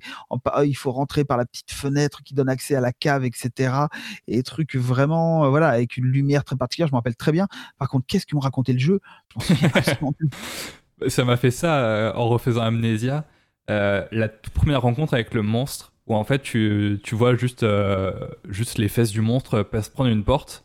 Déjà, ça te met bien la flip, et ensuite tu vas, es obligé de passer dans, une, euh, dans un grand hall dans lequel il y a un éboulement, et quand tu te retournes, il y a le monstre en fait qui arrive, mais il se, il se, il s'évapore quand tu le vois. Et ça, je me souviens la première fois, ça avait fait Alt F4 le jeu, j'ai dit non, non, c'est pas possible. Et du coup, là, quand je l'ai refait, je fais ah, ah, je sais, je sais ce qui va se passer, tu m'auras passé toi. C'est l'avantage. Mais euh, c'est dommage parce que là, en refaisant Amnesia, c'est un très bon jeu euh, d'énigmes en 3D. Mais quand on l'a fait une fois, le jeu fait plus forcément très peur parce que tu sais que le monstre, il est quand même assez scripté. Et il y, a tous les voyants qui se mettent au rouge deux secondes avant que le monstre arrive. C'est-à-dire que t'as la musique, t'as la vue qui se trouble. Donc tu sais que le monstre va arriver. Mais euh, malgré tout, il est quand même hyper sympa à faire, même encore aujourd'hui. Mais euh, ouais, mais c'est souvent le cas de beaucoup de jeux d'horreur en fait. C'est et c'est même le, cas de l'horreur en général, c'est qu'à force d'en faire, euh, tu tu vas être beaucoup moins sujet à avoir des réactions euh, hyper marquées parce que quand même tu connais pas le jeu. tu te dis bon là vu ce qu'ils sont en train de monter comme comme build-up, je sais que c'est tel type de truc qu'ils vont essayer de me faire, etc. Et c'est rare de se laisser surprendre au bout de certains temps. Je t'avoue que c'est rare que je ferais mise dans mon canapé en jouant des jeux d'horreur à force d'en avoir fait quoi. Le, un qui m'avait fait ça, c'est euh, The Mortuary's Assistant. Ah, je l'ai pas fait, ça a l'air euh, intéressant. J'ai joué un quart d'heure, j'ai dit non, je peux pas. Et euh, pourtant, vraiment, je, suis pas. je suis entre la team flippette et la team pas flippette. Et j'arrive à me faire du mal quand le jeu est vraiment bien et que c'est intéressant ou que les films sont vraiment intéressants. Mais là, The Mortuary's Assistant, c'est vraiment parce que je te disais, on te montre rien, mais tu flippes quand même. Parce que tu vas voir la porte qui va craquer au bon moment, on va dire euh, tiens, faut que tu ailles dans le crématorium, sauf que le crématorium, pour le rejoindre, bah, tu as un couloir de 10 mètres où la lumière peut péter, évidemment. Bah, forcément. et euh, surtout, euh, parce que du coup, j'ai fait, j'ai fait le jeu sur YouTube, vu que je suis courageux. Et, bah et, en fait, je me suis rendu compte que les événements étaient aléatoires en fonction de ta partie. Ce qui fait que moi, pendant ma partie, j'étais au bureau et en fait, je relève vers la table d'autopsie et à ce moment-là, sur la table d'autopsie, il y avait un, mec tout. Euh, c'était le monstre du jeu, c'est une sorte de, créature humanoïde toute blanche avec un grand sourire et des grands yeux, qui était dessus, accroupi, en train de me fixer. Et du coup, jumpscare, ça marche, et ensuite le monstre disparaît. Et j'ai regardé, euh, j'ai regardé euh, quelqu'un quelqu'un le faire, il n'avait pas eu ce trigger-là. Et j'ai dit, non mais c'est impossible, les mecs, c'est des, ils sont hyper vicieux. Et un jumpscare. Ah, toujours. Un jumpscare que la personne avait eu mais n'avait pas remarqué c'est que ce même monstre, et ça je pense que c'est euh, bah, justement un des tropes qui me, qui me terrifie le plus, il avait juste cette tête qui dépassait en, dans l'encadrement d'une porte. D'accord, ok, ouais, je vois tout à fait. Et ça, ça la personne l'avait pas vu. Et moi, je l'ai vu tout de suite et j'étais tendu d'un coup. Mais The Mortuary Resistance, il est très intéressant parce que, malgré tout, c'est un simulator game. Et c'est euh, être thanatopracteur, euh, c'est c'est la première fois qu'on me le propose dans un jeu. je crois qu'il y avait dans euh, Mortician Tale qui le faisait avant, mais sous un autre angle. Mais du coup, euh, il y a cette simulation où il faut examiner le cadavre, noter les différentes, euh, marques qui, sont dessus, s'il y a des grains de beauté, ensuite faire tout le traitement, c'est-à-dire drainer les organes, etc. Et en plus de ça, tu as la surcouche d'horreur où parfois bah, ton, cadavre qui lévite dans les airs, tout contentionné avec une, voix, une voix des ténèbres. Mais il est super intéressant. Ah non, c'est le, la première fois que je l'ai vu, je me suis dit oh là là, non, ça va être le côté simulator, m'intéressait pas trop. Et euh, plus j'en ai vu des images, plus je me suis dit que ça pouvait être quand même vraiment sympa. Et il y a eu une démo en plus qui est euh, sur Steam, donc euh, c'est comme ça que je l'avais fait pour la première fois. D'accord. Bon, mais moi, comme d'habitude, je vais attendre que ça sorte sur console. Hein. Ouais. toujours, toujours, le même truc. Bien sûr. Euh, est-ce qu'il y a un jeu que tu as toujours voulu faire, mais que tu auquel tu n'as jamais pu jouer?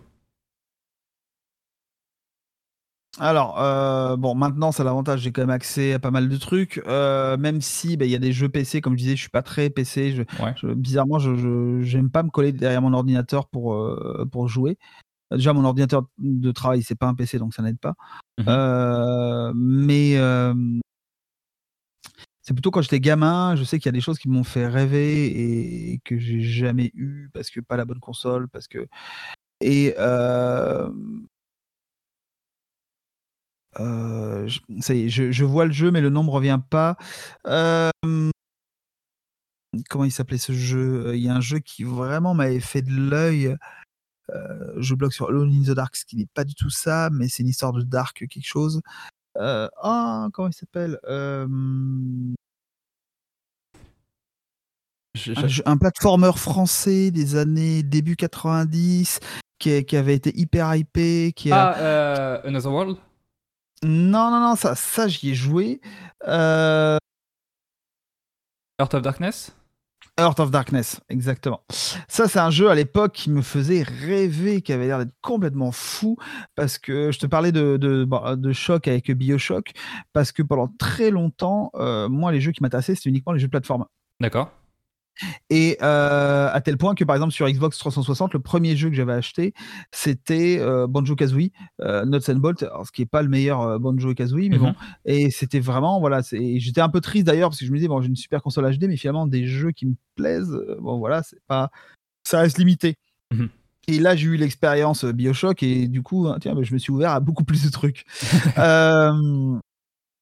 Mais tout ce qui était jeu de plateforme, jeu d'aventure, avec des petits personnages, des mascottes animalières, ce genre de truc, c'était vraiment mon kiff. Je parlais de Poki Rocky tout à l'heure et Art of Darkness, il y avait ce côté un peu Rayman Dark, voilà, qui me qui me bottait, sauf que bah, j'ai jamais mis les doigts dessus. De ce que j'en ai compris, c'était pas aussi bien que ça en avait l'air. quand au niveau gameplay, c'est quand même un, apparemment il a beaucoup de soucis le jeu. Mais mine de rien, bah, c'est un ça voilà, ça c'est clairement un jeu qui m'a fait rêver auquel je n'ai jamais joué. Pour euh, y avoir un peu joué, il me semble que c'est super sur les dix premiers tableaux. Et ensuite, ça commence à tourner en rond. Mais euh, il a l'avantage d'avoir ce. Bah, c'est un jeu de l'époque PS1 où on faisait de la super 2D, euh, comme avec Oddworld et ah compagnie. Et bah, ça reprend les mécaniques de Oddworld où tu as un tableau et une énigme.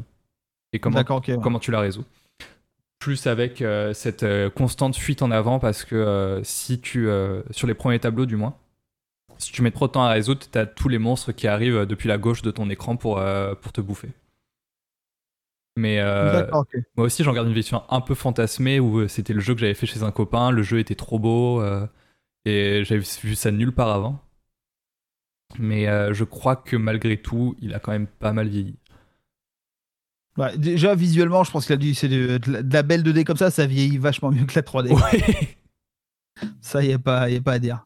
Je pense que euh, entre ça et mon jeu Razmoket sur PS1, je garde Heart of Darkness. Ouf, ah oui. Et oui, j'en ai deux. je les ai tous. Mon dieu. Euh, justement, quand on parle de l'enfance, euh, est-ce que, sans forcément, sans forcément être euh, euh, préciser la, notion que ça t'apporte, mais est-ce qu'il y a des jeux qui te réconfortent particulièrement, un, un, jeu vraiment doudou sur lequel tu vas régulièrement, euh, ou un type de jeu? Mais type, ouais, c'est plutôt un type de jeu. Le type de jeu, vraiment, quand j'ai envie, je suis trop fatigué pour vraiment m'investir. Parce que les jeux d'horreur, mine de rien, c'est c'est chouette, j'adore, mais c'est des jeux qui demandent vachement d'investissement euh, émotionnel. Euh, j'ai beau dire que je suis habitué, il faut quand même s'y mettre dedans. Et il faut de la concentration, faut voilà. Et euh, et du coup, quand j'ai envie de chier, de me mettre sous la couette avec un podcast ou un truc, c'est je vais je vais être très très branché puzzle game. D'accord. Tout ce qui est tout ce qui va être bah, quand j'ai envie de enfin quand j'ai vraiment envie de me laisser porter, un truc comme Lumines, j'adore. Et là, c'est hypnotique pour moi. Euh, c'est les, deux cubes, les deux cubes de couleur avec la ligne qui passe? Exactement, ouais. C'est une sorte de Tetris euh, rythmique euh, qui est vraiment incroyable. les différents épisodes sont vraiment super. Je l'avais sur Vita. J'ai j'ai racheté, je l'ai racheté sur Switch, je l'ai racheté sur sur PS5 comme ça, je sais que où que je sois, je peux jouer avec. D'accord. Euh, quand j'ai envie de jouer, que j'ai du j'ai du temps, euh, voilà, j'ai peu de temps ou que je sais, j'ai juste pas envie de m'investir dans un truc, je me lance une partie de Lumines et puis euh, je, généralement une fois que je suis mort, j'arrête et puis je. Mais ça peut, voilà, euh, une bonne partie, ça peut faire une demi-heure sans difficulté quoi. D'accord. Donc donc non, ça c'est très très cool. J'avais euh, récemment, j'ai beaucoup joué. Ah, ça y est, pareil, le nom m'échappe. Euh, un petit jeu qui était sorti sur mobile au départ, ça c'est beaucoup plus récent, euh, ça a peut-être deux ans, avec une sorte de gros barbare qui doit casser des, petits monstres selon leur couleur. c'est une sorte de match free mais revisité, qui est ah, très très bien. Qui était sorti sur Apple Arcade? Ouais, ouais, ouais. Et, mais... Grindstone. voilà, tout bêtement. Grindstone, j'y ai énormément joué. Juste, bon, là, je suis arrivé à un stade où vraiment je commence à plus y arriver. Donc c'est le problème des puzzle games, c'est que j'adore ça, mais je suis pas non plus incroyablement bon joueur. Donc il y a un moment, bah, je, je, je bloque, je bloque. J'ai beaucoup joué ces derniers temps aussi à Flipon. C'est un petit jeu, un petit puzzle game euh, français qui ressemble un peu à Puyo Puyo. D'accord. Et on peut juste intervertir des blocs euh, horizontalement, euh, droite-gauche, et faire des combinaisons, et on fait bah, des alignements de 3, 4, 5 bloc et c'est hyper obsédant et c'est assez intéressant parce que ça enchaîne les niveaux un peu combat compète avec des niveaux euh, juste puzzle vraiment dans le sens où ben, vous avez tant de blocs il ne doit pas en rester un seul ah. Vous devez tous les éliminer et donc faut faire le bon nombre de mouvements et dans le bon ordre pour réussir à éliminer les blocs. Et ça fait vraiment cogiter. Il est très très cool. Euh, c'est le genre de truc, ça se trouve, je l'ai sur Switch, ça se trouve pour vraiment pas cher. Euh, Comment tu dis que ça s'appelle? Flipon, Flipon. Ok. F-L-I-P-O-N. Et franchement, il est très chouette avec une petite esthétique un peu, un peu, voilà, ils ont voulu faire un truc un peu manga, machin, mais avec, il y a même un scénario. Euh, mais bon, serait adaptable en film? Ah, ben, je pense, oui, un film d'animation, clairement, avec des histoires d'extraterrestres et tout, et on se balade de planète en planète, et chaque planète, il y a une mécanique de puzzle supplémentaire. Euh, et franchement, c'est hyper plaisant. Mais il y a, des, il y a certains niveaux, euh, j'en ai sué pour les passer. Là, je suis à la dernière planète, autant dire que l'avant-dernière m'a vraiment donné du fil à retordre. Euh, et c'est ça, c'est le truc que je pique de temps en temps. Et sinon, euh, le, le, truc qui, qui est un peu ma, ma Madeleine, entre guillemets, que je, je, sur lequel je peux passer du temps juste pour me vider la tête régulièrement, c'est Geometry Wars. Je suis vraiment hyper fan de ça. Alors là, on n'est pas dans le puzzle games. Ouais. Euh, puzzle game. mais là, c'est le truc qui est j'adore l'esthétique hyper minimale, euh, néon, toute simple. Et c'est, c'est une sorte de, de c'est même pas du bonbon pour l'œil, c'est du sucre liquide dans l'œil. euh, parce que c'est trop de couleurs, trop de formes, trop de trucs et ça se base là-dessus en fait. Et ça t'aspire ton, ton, ton attention euh, tout en proposant un gameplay qui est simplissime quand même dans, la, dans le 3 ils ont rajouté plein de mécaniques ils ont essayé de voilà c'est c'est des trucs qui sont parfois un peu inutiles, euh, mais euh, non, c'est Geometry Wars, c'est mortel quoi. Et pourtant c'est très très simple. J'ai jamais joué à Geometry Wars parce que j'ai toujours pensé que c'était Geometry Dash, qui est pas du tout le même jeu. Il y a juste Geometry en commun. Non, rien à voir. Geometry Wars, c'est vraiment une sorte de, de, de, de shoot them up à 360. C'est un écran, euh, des, des, petits, des petites euh, créatures, des petites navettes, des petits, on peut interpréter ça comme on veut, c'est juste des formes géométriques euh, qui viennent dessus. chaque forme de, créature a un type de déplacement différent. Il y en a qui te fuient, il y en a qui te suit, ah. il y en a qui, qui circulent de manière régulière dans l'espace, il y en a qui se déploient, il y en a qui se cassent en plus petits morceaux quand on les casse, etc. Et en gros, ben, il y a des objectifs, soit c'est du time attack, soit c'est de la survie, soit c'est des boss. Bon, les boss, ils sont un peu foirés dans le 3, mais euh, et c'est euh, voilà, un, certains niveaux peuvent demander de la concentration, et c'est le cas des boss, ça va demander 10 minutes de concentration, et là tu sors t'es lessivé, parce que visuellement, c'est vraiment ça te ça trahit la rétine tellement il y a de trucs à l'écran, euh, puis surtout des trucs hyper vifs, hyper flashy, et euh, c'est vraiment esthétique néon. Euh, et, euh, et d'autres séquences où en deux minutes c'est bouclé parce que euh, voilà, tu as un chrono de deux minutes et tu dois faire un maximum de score euh, avec des systèmes de multiplicateurs et tout. Enfin voilà, des, trucs de shoot 'em up. Et franchement, ça. Pourtant, j'aime pas du tout les shoot 'em up. C'est un truc où je suis très mauvais, il y a trop de choses à gérer. Et là, bizarrement, Geometry Wars, c'est peut-être parce que c'est le format ultra. C'est même pas de l'arcade, c'est vraiment hyper arcade. C'est-à-dire que c'est des, des micro-tableaux. Et du coup, ça me convient bien. Quoi. Et ça, pour se vider la tête, c'est mortel. Ouais, j'imagine. J'y repense en adaptation euh, que j'aurais jamais cru voir de jeux vidéo. Il y a eu quand même deux films Angry Birds. C'est vrai. C'est vrai. Euh, Après, ouais, il y a un univers. Oui, il y a des oiseaux. C'est ça. Hitchcock en a fait un film, pourquoi pas les Angry Birds? C'est ça, exactement.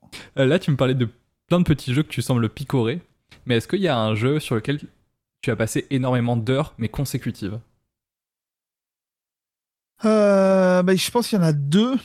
Enfin, il y, en a, il y a euh, deux franchises. Euh, on va avoir d'un côté Fable.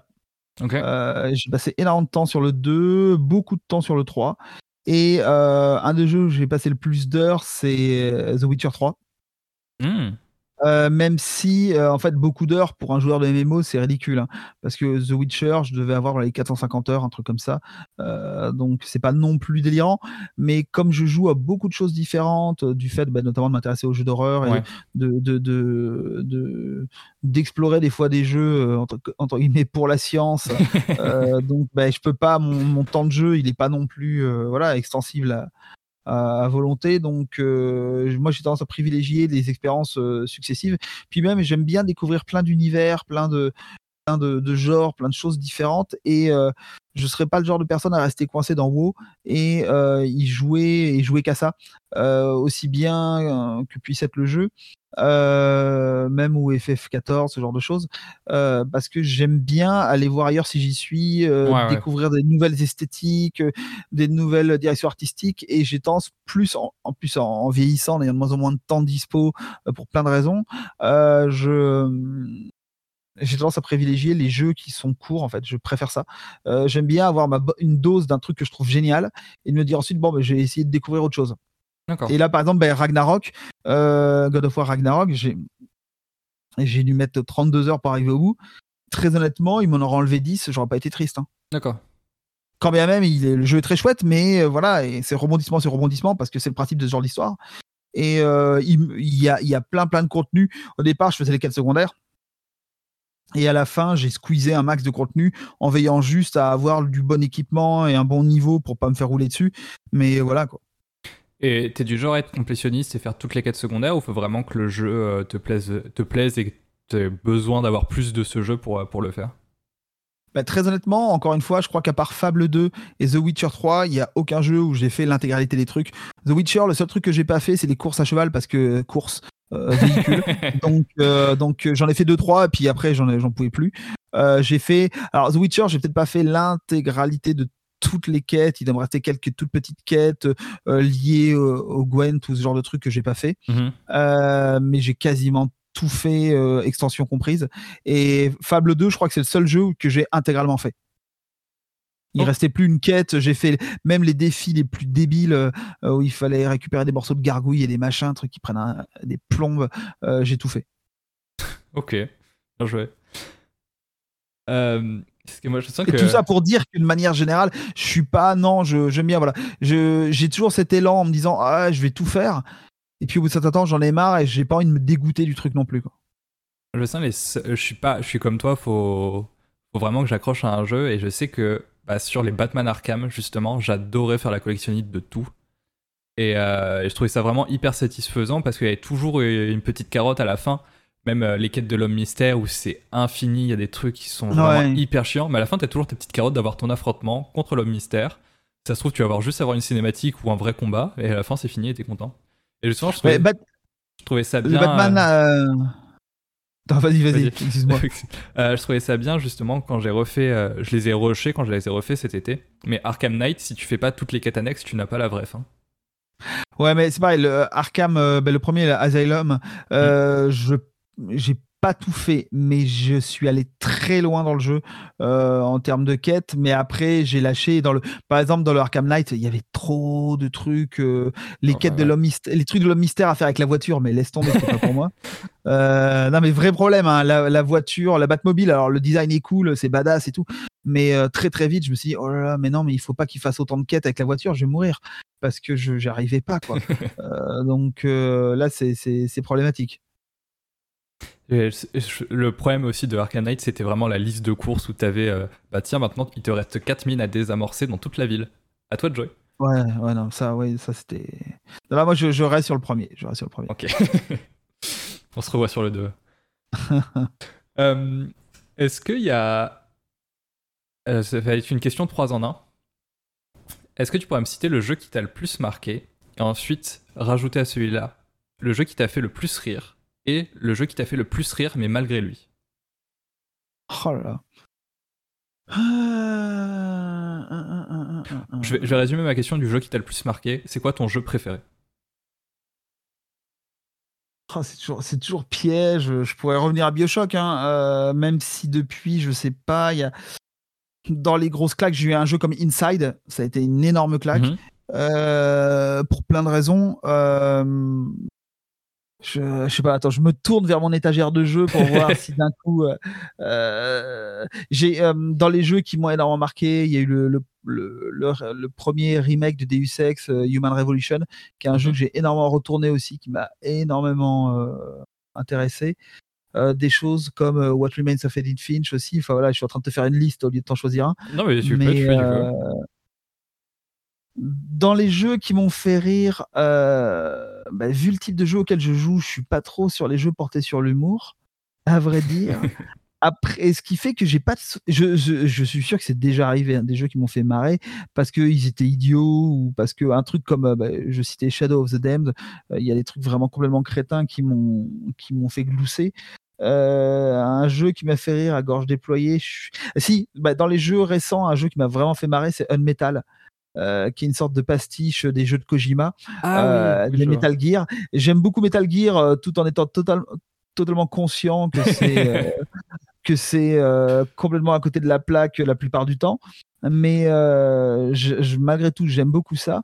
Et euh, Metal il reprend tous ces trucs pour les retourner et montrer et les rendre vraiment ridicules et montrer à quel point ça peut être ridicule mais avec beaucoup de respect en même temps pour la franchise de base. Mm ouais, Unmetal ça fait partie des il y en a sans doute d'autres hein, de jeux qui m'ont fait rire. Mais ben, Fable m'a fait marrer sur pas mal de points les, différents Fables parce qu'il y a cette espèce d'humour british décalé euh, parfois presque Monty Python dans l'esprit euh, qui, est, qui est très sympa et alors, les jeux ouais, qui m'ont fait rire malgré eux, alors, il doit y en avoir des. Mais alors, souvent, quand je me retrouve à jouer à un jeu d'horreur, euh, parce que c'est souvent là que je me retrouve avec des jeux qui peuvent être risibles, euh, j'ai tendance plutôt à m'énerver parce que c'est souvent des, des choses, je me dis, mais mon premier réflexe, c'est de me dire, mais est-ce qu'ils ont joué à leur jeu avant de le vendre? En me disant, mais c'est pas possible de laisser passer des trucs qui sont impraticables comme ça. Euh, et donc, j'ai pas trop envie de rire dans ces, dans ces cas-là. je me dis quand même, je me suis bien fait arnaquer. euh, et c'est. Euh, voilà. En plus, comme je suis du genre à vouloir euh, trouver les jeux en boîte, ben, j'achète les éditions physiques. Alors, je peux, proposer je peux profiter de soldes aussi, mais malgré tout, bon. Euh, je me retrouve un peu, un peu coincé, à me dire, tiens, j'ai acheté un truc, je l'ai sur mon étagère là, et c'est une catastrophe. C'est un peu foutu de moi. Oh, je suis sûr qu'il doit y avoir des jeux que j'ai trouvé vraiment tellement nuls que ça m'a fait marrer. Mais. Euh,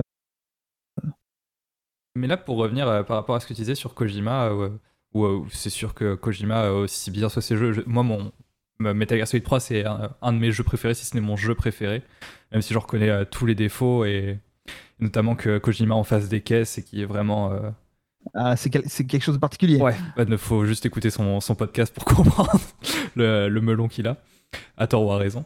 Mais est-ce que tu avais pu faire, euh, je pense que pour moi, un très bon héritier sur euh, ce que voulait faire Kojima, c'est Spec Ops The Line Ouais, ouais, ouais, si, si, Spec Ops, je, je l'avais fait à l'époque et ça m'a.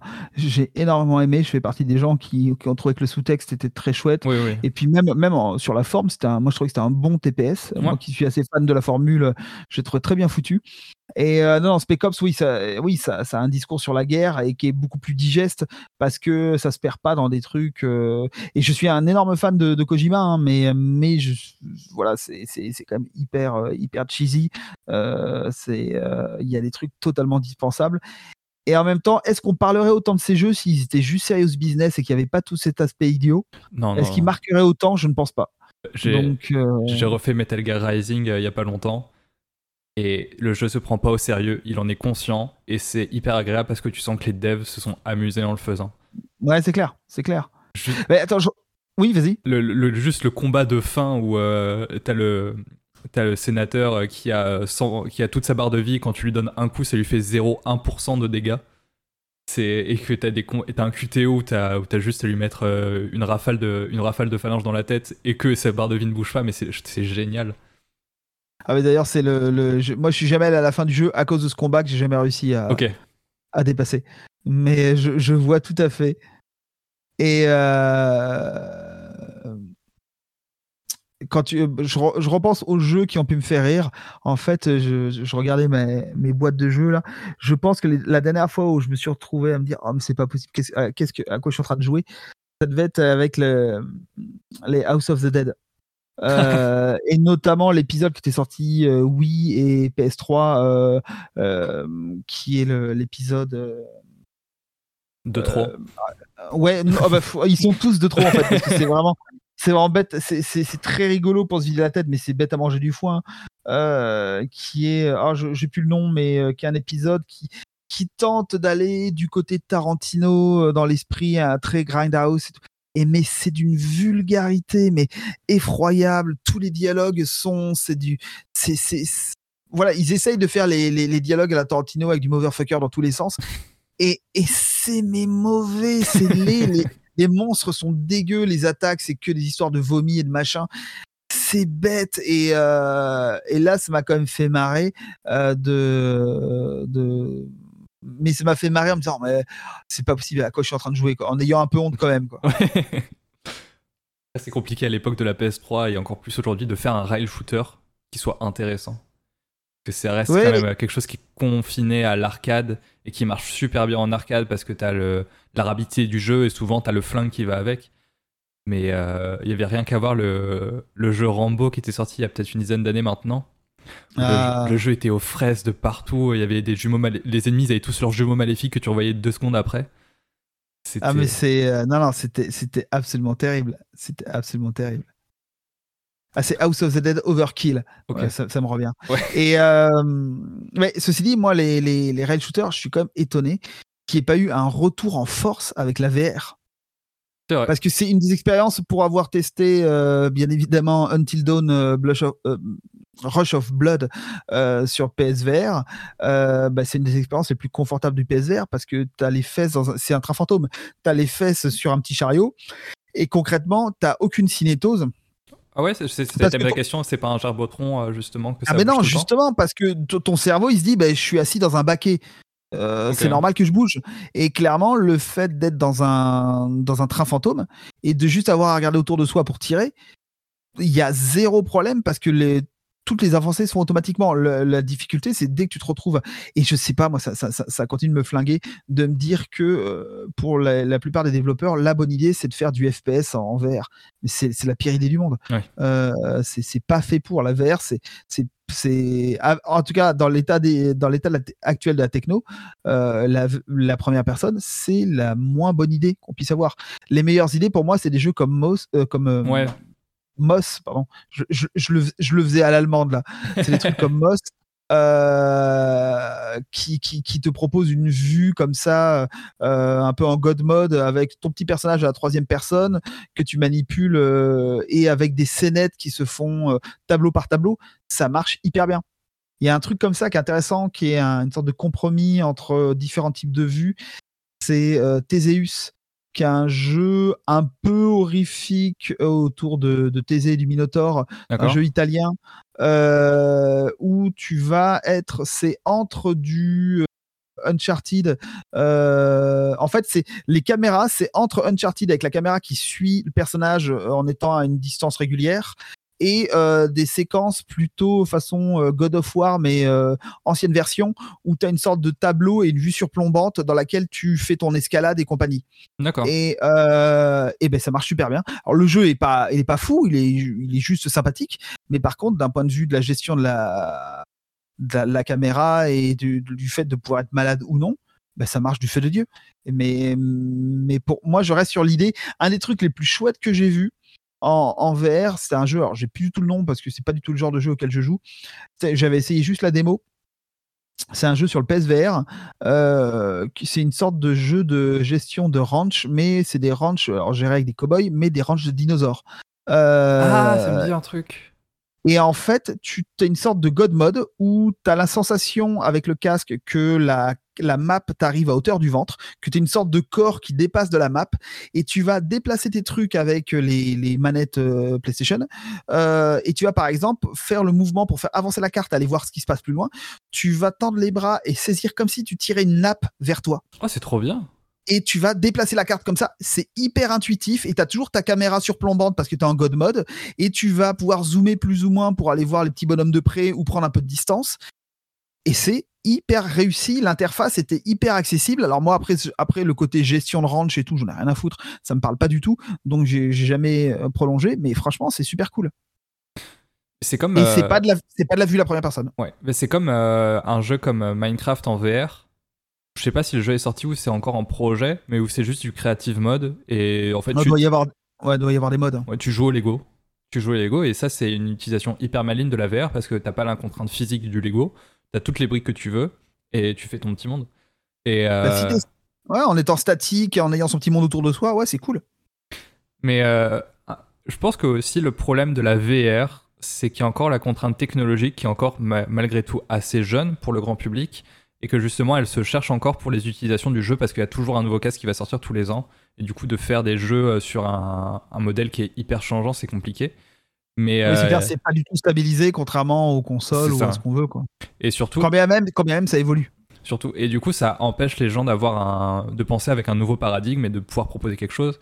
Mais euh, un truc qui était assez intéressant, c'était super hot. Je l'avais fait en, en normal et je me suis dit ouais ça un FPS comme ça en VR ça marche parce que c'est basé sur le mouvement du joueur uniquement et pas, pas forcément du joueur par rapport à l'environnement. Du coup, t'as pas forcément cette notion de cinétose parce que si tu bouges, ça va faire accélérer le jeu, mais t'as pas besoin de te déplacer physiquement, c'est juste t'incliner ou alors tourner sur toi-même.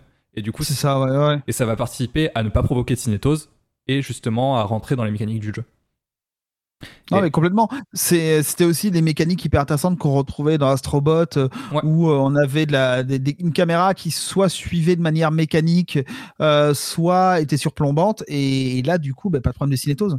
Mm ou, beaucoup moins que les, FPS. C'est l'enfer, quoi. C'est pourtant, moi, je suis, je suis euh, très résistant à la VR par rapport à beaucoup de gens. Euh, j'ai pu me faire des grosses sessions sur certains jeux. À une époque, j'y jouais beaucoup. Euh, et il y a des jeux, j'avais essayé, je me souviens, Farpoint, euh, je trouvais ça cool, le côté exploration spatiale, euh, mhm. des aliens, des machins. Oh, les combats contre les monstres qui arrivent à 360, faut tout le temps se retourner dans tous les sens pour tirer sur le truc, tout en avançant parce que tu es en déplacement libre. Oh, là là, ben là j'ai laissé tomber, je suis jamais allé au bout du jeu, quoi. Alors que ben, dans, dans la série Batman, le Batman euh, Arkham VR, le fait que ce soit un jeu d'enquête, là c'est de la première personne. Mais le fait qu'on soit euh, sur des, des, écrans, entre guillemets, des zones fixes de l'image dans lesquelles on fouine et qu'on se téléporte sur d'autres éléments de l'espace, euh, ben ça, ça rendait le jeu praticable. Et celui-ci, il, est en, il est en FPS et il rend pas malade. Ok. Ah, il est cool, hein. franchement, il est. Euh, j'ai jamais vu à quoi il ressemblait pour le coup, parce que je bah, m'étais dit VR, donc j'ai pas de matériel, donc je vais pas m'intéresser. Ah bah franchement, il fait son petit effet. Moi, c'était le jeu que je essayais à tous les gens qui voulaient essayer le casque chez moi. C'est le moment où tu démarres, euh, t'arrives dans le, salon de Bruce Wayne, là, t'appuies sur le, piano pour euh, pour euh, accéder à la Batcave et ce moment où tu, euh, tu te retrouves à pouvoir en, mettre le casque, les gants, tout ça, essayer le batarang. Et là, une fois que tu as fini, tu te retrouves avec euh, la trappe qui s'ouvre en dessous de toi et tu es dans ton ascenseur, tu es en train de descendre dans la, dans la Batcave. tout le monde est en mode waouh, ça marche, ça marche à tous les coups. Hein. Ok, j'essaierai à l'occasion. Hum, là, tu, du coup, tu parlais de jeux d'enquête et, ou alors euh, tout à l'heure, je parlais d'amnésia et du fait du monstre et quand on sait, euh, ça fait plus forcément peur ou alors euh, une fois qu'on a les ressorts de l'enquête, c'est plus forcément intéressant de refaire un jeu. Est-ce que justement, il y a un jeu que tu aimerais oublier pour pouvoir le refaire? Alors déjà, j'oublie très facilement. D'accord. Euh, les, scénarios, donc je peux me retrouver devant des jeux que je connais où je sens que j'ai le truc en main, ça marche mieux que si je l'avais pas fait. Mais euh, mais bon, après dans les gros gros twists, ouais, bah encore une fois Bioshock, quoi. Le, le, moment mm. où on comprend dans Bioshock, on dit oh là. Et il y a alors, autre jeu aussi qui est moins connu pour ça, mais qui est brillantissime. Il y a Soma euh, de Frictional Games. Euh, qui, qui m'a vraiment retourné le cerveau. Ouais, il était très... Encore une, et en fait, il était très chouette pour un jeu narratif, mais je l'ai pas trouvé pertinent en jeu d'horreur pour le coup. Ouais, comme jeu d'horreur, il est pas hyper efficace, surtout si on connaît la mécanique euh, de. On est habitué, parce que c'est Amnesia sous l'eau en fait. Hein. Ouais, ouais. Euh, Mais euh, ouais, il y a plein de trucs à en dire. D'ailleurs, j'ai fait un article qui sera apparaître l'année prochaine normalement, enfin en 2013, là-dessus. mais il y a énormément de choses à en dire. C'est un, un, jeu qui est, qui est, vraiment très malin. Et, et d'un point de vue narratif, il m'a vraiment vraiment retourné la tête. Mais comme je te disais, moi, je suis pas forcément incroyablement attentif aux, aux, histoires, mais voilà, dans les et je m'attache plus aux ambiances, aux actions que qu'on me fait mener dans un jeu et surtout aux décors. Moi, c'est les décors qui me marquent. Euh, et euh, enfin les décors et puis tout ce qui va être euh, design de créatures, ce genre de choses quand on est sur de l'horreur mmh. ou sur des, des trucs qui relèvent de l'imaginaire. Mais en termes de scénario, je compte pas forcément. Il n'y a pas 5000 jeux dont l'histoire m'a touché. Euh, tu vois, tu vas avoir un truc comme euh, la saison 1 de Walking Dead euh, qui m'a ah vraiment, ouais, qui m'a vraiment, la fin m'a arraché les larmes, hein, clairement. Ah, mais je pense que tout le monde, tout le monde. Mais oui, non, c'est hyper efficace. Mais après, dans les scénarios de jeu qui seraient peut-être plus ce scénario à twist, tu vois, ça va être le premier Bioshock, c'est Bioshock Infinite où j'ai littéralement lâché la, la manette quand j'ai compris ce qu'ils étaient en train de me faire faire. Euh, et je lui dis, waouh, mais c'est trop fort. Euh, c'est pas bien ce que tu fais là, Guillaume, parce que ma question d'après c'était, c'est quoi le jeu qui t'a fait poser la manette? Donc euh, je te remercie ah, pas. Non. mais non, c'est pas grave, j'ai pris de l'avance, j'ai pris de l'avance. Et tu vas avoir Soma aussi. C'est les trois. Après, il y en a sans doute d'autres, hein, mais tu vois, un truc de Witcher 3, j'y ai passé un, un temps énorme, l'histoire est chouette, mais je me suis pas dit, oh là là, qu'est-ce que je suis en train de vivre? Oui. Et j'y ai joué pour le gameplay, j'y ai joué pour le plaisir d'aller chasser des créatures, j'y ai joué pour le, plaisir de découvrir un univers, mais c'est même si le twist de la quête principale était cool, même si pareil dans Blood and Wine, euh, je me suis beaucoup amusé à y jouer, etc. Mais bon après, euh, c'est pas le c'est pas le scénario qui me tenait vraiment en haleine. Est-ce que tu avais as fait inscription? Non, je ne l'ai pas fait. Ça fait partie des trucs euh, où je, je, tourne autour. Je me dis, ah, pourquoi pas euh, euh, je, pense que j'y viendrai à un moment ou un autre. Bah, je, te, je, te, le recommande fortement parce que justement, moi, ça fait partie des jeux que j'aimerais oublier. Au même titre que Return of the Obra Dinn ou Outer Wilds. Ah oui, forcément. Ouais. Mais c'est pour ça, là, cette année, j'ai refait Outer Wilds, sachant que, pas Outer Wilds, Return of the Obra Dinn, sachant que j'avais fait à la sortie, et j'étais très content de savoir que j'avais tout oublié. Et, je pense que c'est le genre de jeu où tu dois facilement, euh, tu dois te dire, oh, le pitch, je me souviens à peu près, et puis euh, confronté aux énigmes, euh, ça doit pas être la même histoire. Hein. C'est ça. Mais le problème de Outer Worlds, c'est, je sais pas si tu l'as fait, mais tu as vraiment. je, fais partie de ces gens qui, qui, qui aimeraient bien l'aimer, mais n'y arrivent pas. Ok. j'y ai joué, j'y ai passé pas mal de temps, et ça m'est un peu tombé des mains. Je je voyais pas forcément où on voulait m'emmener. Je et j'avais beau entendre plein de gens dire c'est absolument génial, c'est prodigieux ce qu'ils ont fait. Euh, je comprenais à quel point c'était un jeu malin, mais moi ça m'a pas parlé. C'est triste. Hein c'est euh, j'en parlais avec euh, avec un ami justement. Outer Wilds, c'est fait. ça reprend pour moi un petit peu les mêmes mécaniques qu'un Return of the Euh, et, justement, on en parlait avec un ami en disant que Return of the Obra c'est très bien quand c'est un jeu qui montre que tu peux avoir une idée et qui est très bien. Et Outer c'est un jeu qui te montre que quand tu as une idée et une équipe, tu peux aller encore plus loin. Oui, clairement, ouais. Parce que euh, l'ingéniosité de Lucas Poe pour avoir fait Return of the Obra mais euh, je, donnerais n'importe quoi juste pour discuter, pour comprendre, voir sa feuille de route et voir comment il a imaginé tout ça. Mais euh, ouais, moi, Outer Wilds, c'est un jeu que j'aime beaucoup, justement. Bah, moi, je suis très sensible à l'esthétique euh, spatiale et au voyage spatial. Et vraiment, juste la première fois où il y a eu la première supernova, où j'étais vraiment euh, sur le cul en disant Ah oui, ok. Bon, maintenant, il faut jouer. Et aussi, c'est à la fin où je me suis rendu compte que le jeu, pas se, se foutait de ma gueule, mais jouait avec moi, dans le sens où, bah, dès le début, tu pouvais aller jusqu'à la fin, pourquoi tu l'as pas fait? Oui, non, mais c'est ça. C'est euh, c'est un, jeu qui est très malin, mais, euh, mais pourtant, moi, le côté exploration, énigme, ça, ça, il y, avait tout pour me plaire. Hein. Et le côté espace aussi, le, le côté, euh, voilà, la, gestion des, des, planètes. Et je sais pas, je je serais pas capable de l'expliquer. Ça, c'est un jeu auquel j'arrive pas. Et ça fait plein de fois que je me dis, bon, un jour, il faudrait que je reprenne 2-0. Ouais. De toute façon, là, bah, clairement, j'ai clairement oublié là où j'en étais et ce que j'avais à faire. Donc, ça servira à rien que je reprenne là où j'en suis. Euh, il faudrait que je le recommence à zéro. Mais euh, peut-être un jour, je vais, je vais y aller et je vais avoir une révélation. Mais à la limite, peut-être que tu serais plus intéressé par le DLC qui se passe vraiment à part de, l'histoire euh, du, jeu de base, qui est, qui est dans un secteur particulier où il y a vraiment une unité de lieu qui est respectée. Et en plus, il y a un petit twist horrifique. Bah, c'est ce que j'avais entendu, ouais, mais je me demandais si c'était jouable, euh, voilà, même si on a entre guillemets pas fini, euh, si c'était accessible. Euh, oui, oui, oui, clairement. D'accord. Parce que. bon, bah, à voir.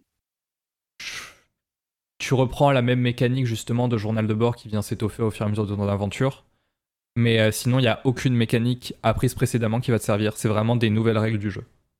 D'accord, oui, ça c'est plutôt malin. Ouais, et surtout que le, jeu se, moque un peu de toi parce que c'est un, tout petit divulgachage, mais euh, quand, dans le jeu de base, du coup, tu as cette, euh, cette langue des, des, des êtres qui, euh, qui, qui cet univers avant toi qui est, qui est là et que tu peux décoder avec ton traducteur.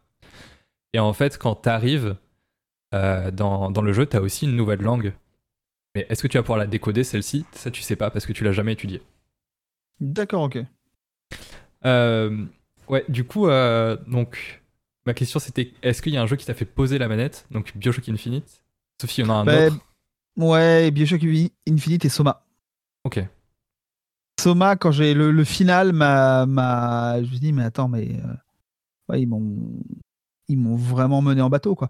Et en fait, pour y avoir rejoué là récemment pour bah, justement pour mon article, en décortiquant, je connaissais le tenant et les aboutissants, je savais où ça allait en réalité, quand tu es moins porté par l'aventure parce que, parce que j'y allais avec un regard beaucoup plus froid, que je prenais des notes, que je machin, mmh tu le sens venir à 10 km. En fait, si c'est la fin, elle est juste logique et tu peux la comprendre quasiment depuis le début. Du moment où tu comprends, alors j'essaie de dire les choses de manière très cryptique pour rien spoiler, mais du moment où tu comprends le procédé qui est à l'œuvre, ce que tu comprends au bout de, je sais pas, peut-être deux heures de jeu, de, de voilà, la fin, elle est normale. C'est normal qu'on arrive à cette fin-là. Il n'y a pas d'autre possibilités logiques. Sauf qu'en réalité, eux, ils te l'amènent euh, progressivement. Et quand tu es porté par le jeu, par les enjeux, tu te dis, euh, euh, tu espères. Et, et, la manière dont ça se conclut, le jeu, c'est. Ouais, j'ai trouvé ça vraiment très chouette. Et, et ouais, je, me souviens encore de. J'avais. j'avais ouais, j'ai. Ah, je, veux pas trop en dire, mais c'est difficile. Mais en tout cas, j'étais très surpris et dans le euh, que ça soit et puis c'est, ce qui est intéressant aussi c'est que c'est une expérience finalement de jeu assez désagréable euh, de ce point de vue là et c'est plutôt malin parce qu'en fait on n'a pas tant que ça de jeux qui, qui sont désagréables. Euh, en termes de ce qu'ils essayent de raconter de ce qu'ils nous mettent sous le nez finalement et en tout cas de ce qui voilà le côté voilà, réserver un final qui soit euh, comme celui de, Soma, bah, il n'y a pas beaucoup de jeux qui réservent ça aux joueurs en fait. Bah, euh, moi je trouvais que c'était le jeu était assez pénible par certains moments à parcourir et que justement il avait cette impulsion de, de l'histoire et qui était euh, quand même assez intéressante. Et il y avait ce côté libérateur malgré tout de la fin, justement, qui vient te conclure ton histoire. Et en plus, tu as un choix à la fin, il me semble. Euh, alors non, non c'est pas. Enfin, il y a, y a, pas vraiment de choix. Hein, c'est pour le coup, c'est assez. Euh, euh, la fin est assez unique. mais alors c'est marrant que tu l'aies vécu de manière et je comprends que ça puisse être il y ait cet aspect libération, mais moi je l'ai pas vécu du tout comme ça. Hein. Parce que malgré tout, moi j'ai trouvé quand même assez assez optimiste la fin. Oh, ah mais moi, je, moi, elle me déprime en diable cette fin. Et euh, aussi bien par rapport à mon personnage que par rapport à ce que raconte le jeu. Quoi. Oh, je trouve ça épouvantable. Ok. Je, mais, mais je comprends en quoi il peut y avoir de, de l'optimisme, mais moi, ça me, ça me glace. Hmm. Cette fin, elle me glace. Et, et à l'époque, elle m'avait glacé à mon premier run, ça m'avait glacé. Euh, et non, non, vraiment, je. Puis, mine de rien, pour. Euh, ça reste un petit studio, un hein, Frictional, euh, bah, il a très bien vieilli. Pour, pour y avoir rejoué là, franchement, ça a très bien vieilli. C'est bah, autant Amnesia, c'est pas, c'est pas foufou. Hein. La technique est un peu datée, mais en fait, il a l'avantage d'avoir une bonne utilisation de son moteur. Ce qui fait que le moteur physique a pas vieilli et il fait pas des folies, euh, sauf si tu essayes de casser le jeu pour le speedrunner, parce que là tu peux clairement sortir du décor. C'était une autre histoire. mais, euh, mais non, il, il, se il, a, il a son âge, mais il a bien vieilli. Et euh, ça me fait penser justement quand tu dis une aventure pénible, moi ça avait fait ça, je reviens là-dessus sur Spec Ops, où je pense que là je peux le dire parce que la prescription, vu que depuis quand il est sorti, mais tu, tu commets des crimes de guerre, vraiment. Oui, oui, bien sûr Et le jeu te met face à tes responsabilités. Et, et ça, c'était oh non, les bâtards, ils m'ont fait ça. Ouais, ouais, c'est. Euh... il te pousse à faire des trucs. Enfin, c'est assez marrant, quoi. Ça te, mm. montre euh, vraiment ce qui résulte de tes actions. Et c'est pareil, c'est pas le genre de choses qui est montré forcément très souvent en jeu vidéo. Et je trouvais ça justement d'autant plus intelligent que la fin soit ouverte en fonction de tes actions. Dans Spec Ops, où, es, où que tu trois fois, trois fins pardon, bien distinctes, où soit tu es un soldat traumatisé, soit tu vis dans le déni, soit tu acceptes tes conséquences et tu meurs avec. Je t'avoue, je me rappelle plus. Par contre, pourtant, je l'ai fait au moins deux fois. Et euh, je me rappelle plus ce que j'ai vu comme fin. Alors, la séquence de fin, ça se passe où tu as justement. Tu as repris le contrôle de Dubaï, enfin, tu es le seul surveillant de ton escouade et de Dubaï en général. Et tu as l'armée américaine qui vient de récupérer, parce qu'on le rappelle, tu étais juste une mission de repérage, et tu as commis des crimes de guerre de repérage. Euh, bah oui, les, fameux. le phosphore blanc de repérage. Mais, bah euh, et du coup, à cette fin-là, tu as trois choix. Soit tu ne fais rien et tu euh, et l'armée t'embarque avec elle, tu lâches ton arme et donc là tu es traumatisé. Soit tu décides de te battre et soit tu tues tout le monde et tu survis. Et là, ton, le personnage euh, prend le talkie-walkie euh, d'un des opérateurs qui était sur le lieu, il demande ouais qu'est-ce qui se passe, qu'est-ce qui se passe, euh, répondez, et il dit Gentlemen, welcome to Dubai, donc il reprend la première phrase du jeu. Soit tu meurs, et justement là c'est un peu l'expiation du péché, et, tu vis pas avec tes crimes. D'accord, ouais je me rappelle plus tout de ça. et tu m'as aussi devancé sur. Mince. non, tu es très bon invité c'est quoi le jeu que tu aimerais aimer mais que tu n'y arrives pas? Bah euh, voilà, ça va être euh, ça va être Outer, Outer Wilds. Euh, c'est vraiment un jeu, comme je disais, bah, j'y arrive pas. le, jeu qui, alors non pas que je l'ai pas aimé, mais me fait pas l'effet prodigieux qu'il aurait pu me faire. Il y a Disco Elysium que je trouve. alors pour le coup, c'est il m'a quand même beaucoup plus plu que Outer Wilds.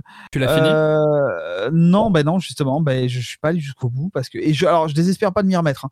Euh, mais euh, je trouve il très bien écrit. Les dialogues sont ben, dans les jeux, qui dans les trucs qui m'ont fait rire, par exemple.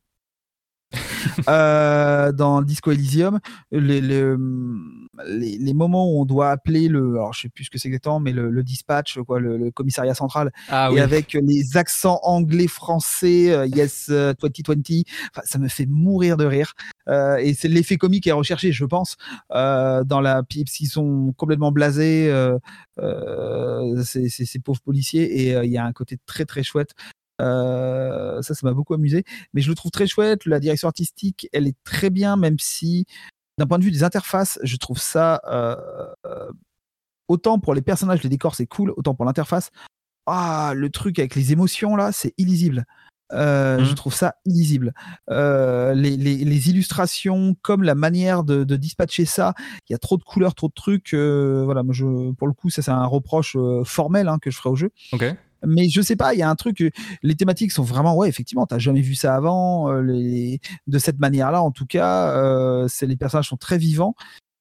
Je serais pas capable de dire à quoi ça tient, mais euh, j'ai eu un premier effet de ouais, pas mal, ensuite de ah ouais, vraiment bien, puis après, ok, et puis j'ai, je me suis arrêté pour parce que je, joue toujours à 15 trucs en même temps, et, et puis j'y suis jamais revenu en fait. Donc il est, toujours, il est toujours sur ma Xbox, mais il faut que je la relance. Ce que je trouvais la, le, le génie euh, dans Disco Elysium, c'était justement d'avoir un, RPG où tu n'as pas de combat. Et justement, euh, c'est toutes les mécaniques de, justement de jeu de rôle, c'est vraiment euh, les relations sociales. Et bon, avant, parce que là, il y a trois leads qui sont partis de Zaum, le studio, pour ouais. C'est compliqué là. là. Mais le, lead director avait fait des choses intéressantes qui disaient qu'il aimerait bien pousser un peu plus loin justement euh, leur mécanique de, de, de jet de dés et de, relations, et notamment pourquoi pas avoir euh, faire ça pour euh, des relations sexuelles ou, autres, et justement de pousser le vice, de voir où est-ce que tu pouvais amener une, une mécanique comme ça. Et je trouve ça très intéressant parce que justement dans le jeu, à chaque fois ça, tu vas avoir les classiques de essayer de convaincre un PNJ, mais tu vas avoir aussi des, des, des, des jets de dés où tu vas essayer de convaincre ton personnage qui peut faire des choses qu'il ne peut pas faire. Oui, ouais, ouais. Et, euh, et je sais que moi, c'est euh, Disco Elysium, c'est un jeu qui m'a beaucoup marqué euh, sur plein d'aspects. mais il y en a un, c'est un, une sous-intrigue vraiment mineure du jeu que je pense que tu peux ne, ne pas l'effleurer. Est-ce que tu es allé assez loin dans le jeu pour avoir une scène avec une cabine téléphonique? Ça ne me dit rien. Ok. Euh, il y a vraiment une scène où tu rencontres une cabine téléphonique et euh, avec le bon choix d'options et de dialogue, ça peut t'amener à une, une, séquence. Et moi qui m'a vraiment euh, mis au sol roulé en boule parce que justement ça, touchait des, aspects humains qui, moi, me, me, touchent beaucoup sur la relation sociale et surtout, surtout vraiment qui est entre deux personnes.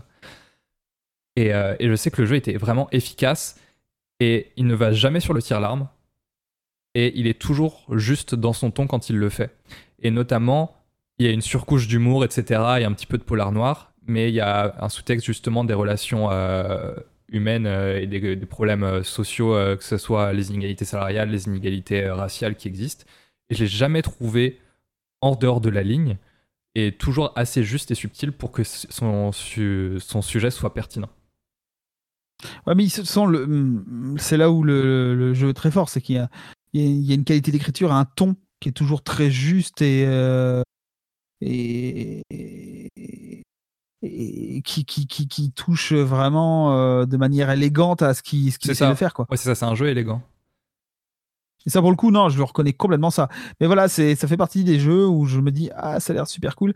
Et après, après, tu as toute une liste de jeux de, euh, ben, très souvent, quand je revois des trucs autour de certains types de jeux, type jeu de baston, je me dis ah ça a l'air vraiment, vraiment sympa, j'aurais bien m'y mettre. Et puis non, je sais que je n'y arriverai pas, ça sert à rien. J'essaye, j'essaye plus maintenant. Et euh, je voilà, je j'ai passé trop de temps à acheter des trucs pour les revendre derrière parce qu'en fait je me rendais compte que non bah non c'est pas possible quoi ça me c'est pas fait pour moi quoi il y a il y a pas longtemps je me suis remis à Starcraft 2 j'avais oh, joué à. incapable de faire ça, J'avais joué à la sortie et j'ai l'impression d'apprendre à marcher. C'est terrible.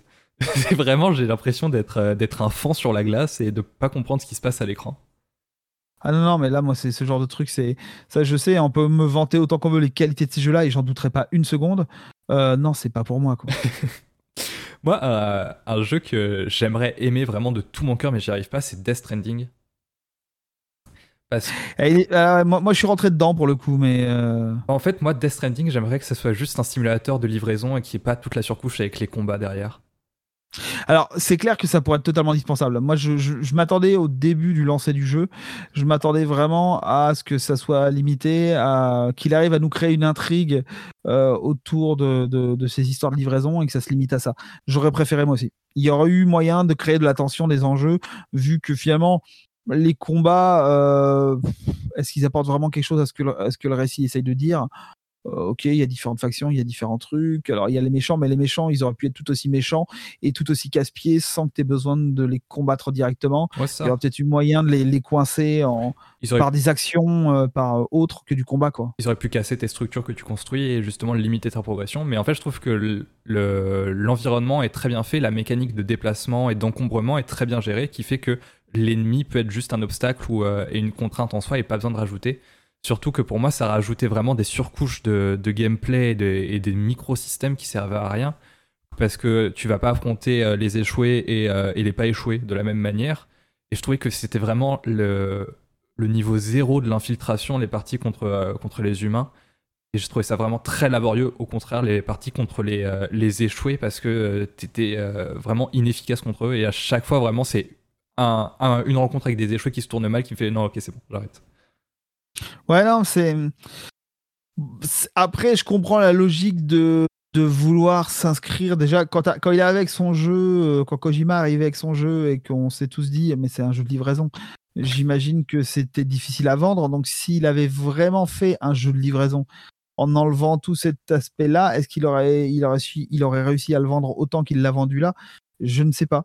Euh, c'est vrai que c'est. Euh, c'est mmh, ça fait partie malheureusement encore pour certains types de jeux des incontournables. Il faut qu'il y ait de la bagarre, euh, alors que vu qu'il arrivait Kojima avec de toute manière un truc qu'on s'attendait tous à trouver bizarre et qui reste un truc complètement bizarre. Ah oui. à la limite, il aurait mieux fait de dégraisser. Alors Après, c'est peut-être lui qui est un indécrottable euh, game designer qui aime faire de la bagarre. Hein. Euh, même s'il a beau nous dire qu'il fait des jeux antimilitaristes, euh, il peut peut-être difficilement s'en passer. Hein. Mais c'est vrai que ça aurait été intéressant qu'il s'en passe. Mais ouais, je me souviens. un truc que je trouvais très intéressant, c'était l'interconnexion des joueurs. Et ça, ça depuis Metal Gear Solid 4, ça fait partie de, de son, de son propos. Et justement, je me souviens d'avoir fait une partie dans la seconde zone du jeu où tu peux construire des routes pavées pour faciliter ta progression. Je me souviens y avoir joué, revenir trois jours plus tard, et je voyais qu'il y avait des autres joueurs qui avaient aidé à construire, et il y avait genre un kilomètre de route qui était faite. Et je trouvais ça hyper intéressant. Parce que justement, ça facilitait ta progression euh, dans le jeu contre les ennemis et contre euh, le paysage. Non, clairement, euh, pourtant, moi qui est, qui, beau dire que je n'aime pas jouer en, multi, ce type de multi, je trouve ça intéressant. Ouais, ça, c'est un incrément intéressant en solo. C'est ça, exactement. Ouais, c'est, un truc. L'aspect, bon, il en a fait des caisses autour de l'aspect communautaire et tout. Bon, voilà. Mais Pas Kojima, on a fait des caisses? Comment ça, C'est étrange. Euh, mais ouais, mais sinon, si, si, ça, ça fonctionne, quoi. Ça fonctionne, c'est vraiment un apport. Mais ouais, non, je suis d'accord. De la livraison, ça aurait pu suffire. Quitte à partir d'un truc chelou, son scénario, ces menaces euh, étranges qui nous empêchent de livrer, ou à la limite, il aurait fallu juste des outils pour se débarrasser des créatures, mais pas de la bagarre avec euh, d'autres euh, d'autres factions. Mmh. Ça, c'était vraiment pas nécessaire. Ouais. Parce que tu vois, par exemple, juste avoir une faction, en plus, ça pourrait être intéressant, d'éco-terroriste, qui vient t'empêcher de construire des nouvelles structures, tu vois. Ça rentre dans des propos de Kojima, et, et ça, en plus, en termes de game design, c'est intéressant d'avoir un mec qui vient piquer ton échelle juste après que tu l'aies posé. C'est un côté en plus. Ouais, mais il y avait des. Et même, je pense que les, menaces surnaturelles auraient pu suffire comme. Euh, et après, euh, on fait confiance à Kojima pour qu'il y accroche toutes sortes de symboliques. Hein. Mais les menaces surnaturelles auraient pu suffire à te gêner et auraient pu suffire à, à faire peser un poids et sans que ça soit. Euh, ouais, je sais pas, il y a peut-être peut moyen d'avoir une, une autre symbolique que celle qu'il a employée. Quoi. On approche tranquillement de la fin. Du coup, on va y aller tranquillement, pas vite, comme on dit par, chez moi. Euh, ça va être l'instant un peu euh, instant CPF. Si tu pouvais bosser dans l'industrie du jeu vidéo, vers quel corps de métier? Donc j'imagine que toi, donc es spécialisé dans les arts plastiques et, tout ce qui est graphique. Donc je vais te demander une partie dans la, dans la réalisation graphique et artistique, et ensuite un autre corps de métier. Euh, bien dans la, partie euh, graphique, ça serait oui, ce serait quelque chose qui serait plutôt l'ordre du concept artiste, même si je suis très loin d'avoir le, le, niveau euh, technique des concept artistes qui, qui bossent dans le jeu vidéo, hein, ou alors ça serait pour des jeux qui auraient des. Ça dépend du type d'illustration. Par contre, là où je pense, et c'est à mi-chemin entre justement le, les corps de métier visuels et d'autres corps de métier. Là où je pense que je pourrais avoir un, intérêt, c'est en tant que en tant que personne ressource, on va dire, mmh pour, euh, pour euh, amener euh, des, des, références artistiques, pour, pour faire de la direction artistique, en fait, tout bêtement, sans être forcément directement celui qui met la main à la pâte. et après, il y a tout l'aspect écriture du jeu, sans, sans, dire scénariste, mais vraiment le côté plus euh, euh, director entre guillemets au niveau du, du contenu euh, du jeu qui pourrait me qui pourrait me correspondre. Ok. Et ça t'a déjà traversé l'esprit ou pas de d'en faire ton métier? C'est qu'alors, en faire mon métier, je ne sais pas. faire du jeu vidéo, oui, c'est d'ailleurs le cas actuellement. Oh. je, je, travaille sur un, un, un projet de jeu euh, qui s'appelle Semmelweis, qui est une sorte de, biopic interactif que je réalise avec le Studio 130, euh, à la tête duquel se trouve euh, Hugo Arcier, qui est un artiste plasticien, artiste numérique, qui lui travaille aussi bien dans le domaine de, de l'installation VR que, que des, des, de la vidéo, que il a, il a travaillé pour le cinéma, enfin il a fait vraiment beaucoup de choses au niveau de la 3D. D'accord. Et euh, donc on travaille sur ce projet de jeu vidéo qui sera une sorte de, qui est plutôt un jeu narratif. Euh, euh, et là on est arrivé au stade où on a un prototype et pour lequel on cherche des, éditeurs pour l'instant. donc le prototype, c'est vraiment une vertical slice. On a, on a vraiment un rendu de ce que sera le jeu une fois fini. parce que vu qu'on est sur du narratif avec une grosse, grosse dominante artistique, ben, on voulait montrer l'aspect du jeu, c'était important pour nous, et pas juste monter un proto avec des bonhommes sur des cubes gris comme on a habituellement sur les prototypes. donc voilà, on a choisi une méthode un peu longuette parce que du coup, il a fallu tout peaufiner avant de pouvoir présenter le truc. Mais là, ça y est. Donc voilà, on est, on est dans, la, dans une phase d'expansion, on va dire, du projet. D'accord. Et alors, je, je, peux absolument pas donner une fenêtre de tir pour un éventuel accès au public parce que c'est très long, on est une toute petite structure, euh, parce qu'on bosse euh, à 5 dessus pour l'instant. Euh, on a Maïté Grandjouan qui est une illustratrice, qui fait des livres, qui a réalisé des clips également, enfin qui a participé, enfin pas réalisé au sens réalisatrice, mais qui a été créatrice, créatrice, directrice artistique pour des clips également. Euh, qui s'est occupé de toute la partie visuelle.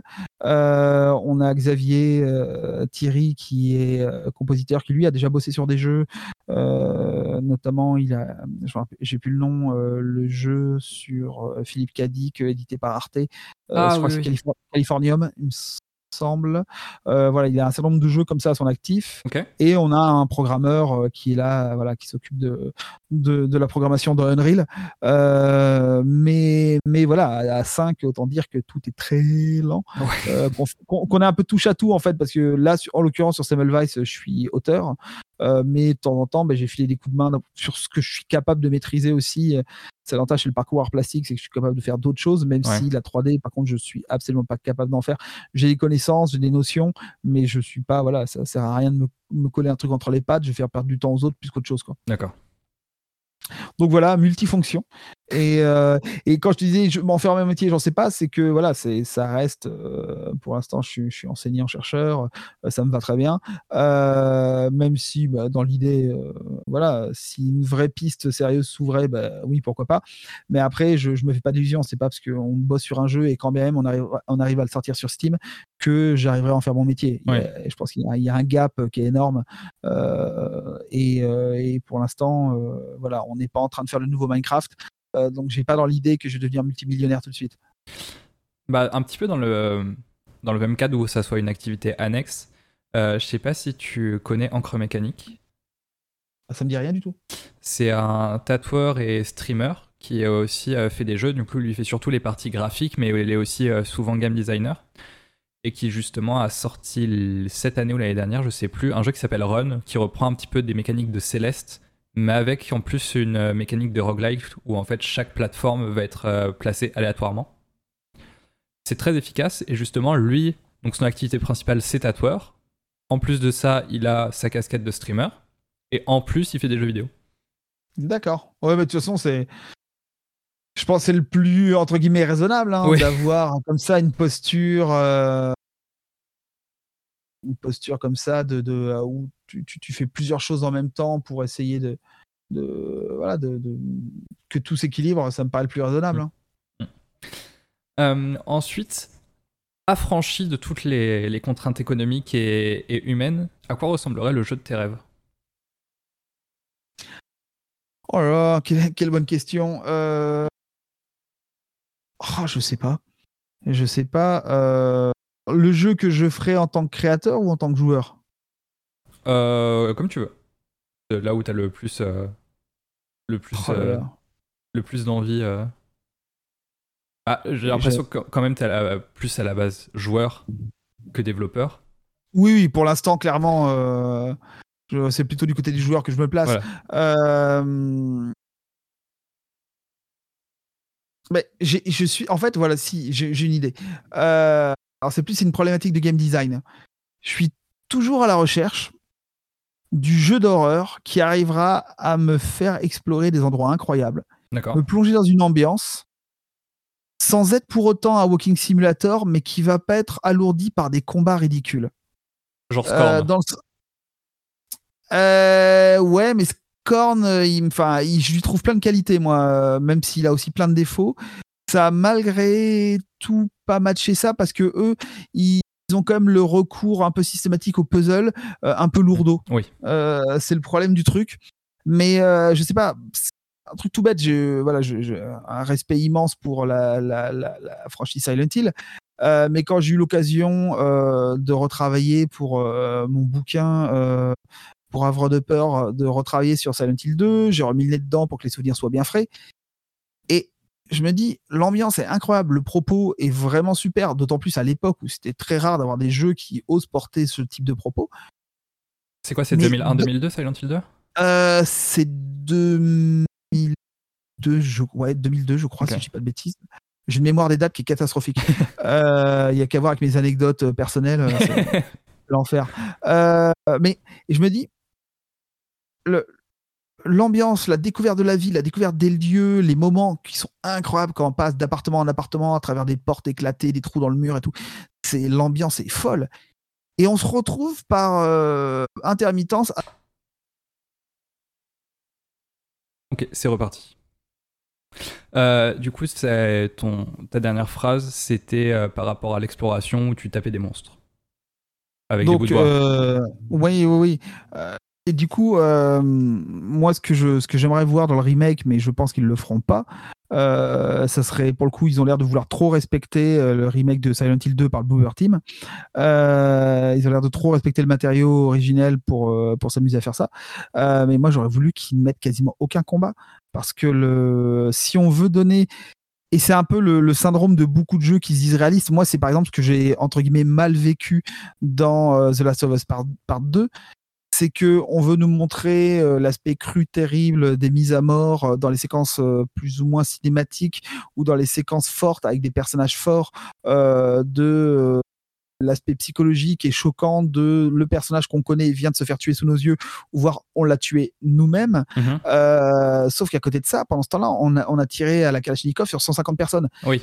Et ça, ça marche pas. Ça, moi, j'aurais adoré que The Last of Us les combats à la Kalachnikov, ce soit réservé aux monstres. On éclate plein de monstres et on finit par en avoir plus rien à faire parce que ce sont des monstres, mais que euh, les échanges avec les personnages humains, pour qu'ils aient vraiment de la force, il faut qu'ils soient beaucoup plus rares, beaucoup plus intenses, et ça va créer quelque chose entre guillemets de plus euh, réaliste, c'est pas le bon terme, mais de plus plausible.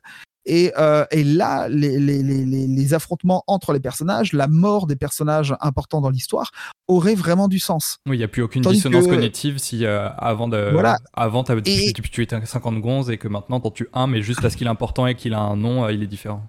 Ben c'est ça, exactement. Et, euh, et c'est ça qui m'a vraiment gêné dans mon, dans mon expérience. Je trouve que le jeu est excellent sur plein de points, mais le discours de oh là là, on va vous faire une expérience incroyablement immersive et, et réaliste et plausible, moi j'ai pas pu rentrer dedans parce que euh, ou dans ce cas-là fallait pas me faire des séquences façon Uncharted où je défouraille à tout va et euh, j'ai le même problème dans les jeux d'horreur où euh, quand on veut créer une sorte de tension, de rareté de l'événement, de combat, de euh, et qu'on bascule dans le truc où on sort son fusil d'assaut et qu'on déblaye les zombies euh, par pelleté, je non, il y a un moment ça marche plus, ça devient un jeu de tir.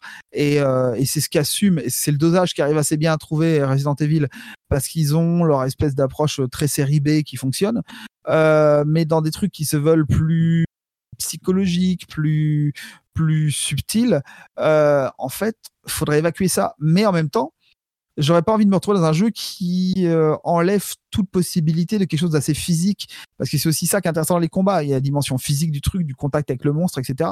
Donc je rêve un peu du, jeu qui soit game designé avec le bon équilibre entre euh, on est dans du jeu vidéo, donc faut apprendre à se battre. On peut pas d'un coup découvrir les mécaniques du combat, mais en même temps, ben, euh, faudrait pas qu'elles soient employées tout le temps, parce que sinon ça devient un jeu, ça devient Left 4 Dead, et c'est pas forcément pour ça que je viens. Mais en même temps, euh, qu'on n'ait pas euh, 10 000 monstres à éclater à l'appel, euh, ce qui est pas forcément inintéressant, si c'est bien fait. J'adore Dead Space, et Dead Space, il y a des tonnes de monstres à éclater.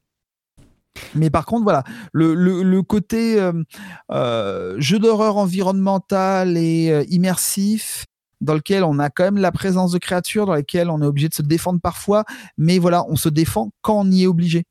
Et euh, pas de manière systématique parce qu'on est dans un jeu vidéo, donc il faut qu'il y ait de la bagarre. Et je sais pas, c'est peut-être un vœu pieux et peut-être qu'en fait c'est juste pas possible parce que. Euh, J'espère pas parce que, ça s'y prête pas.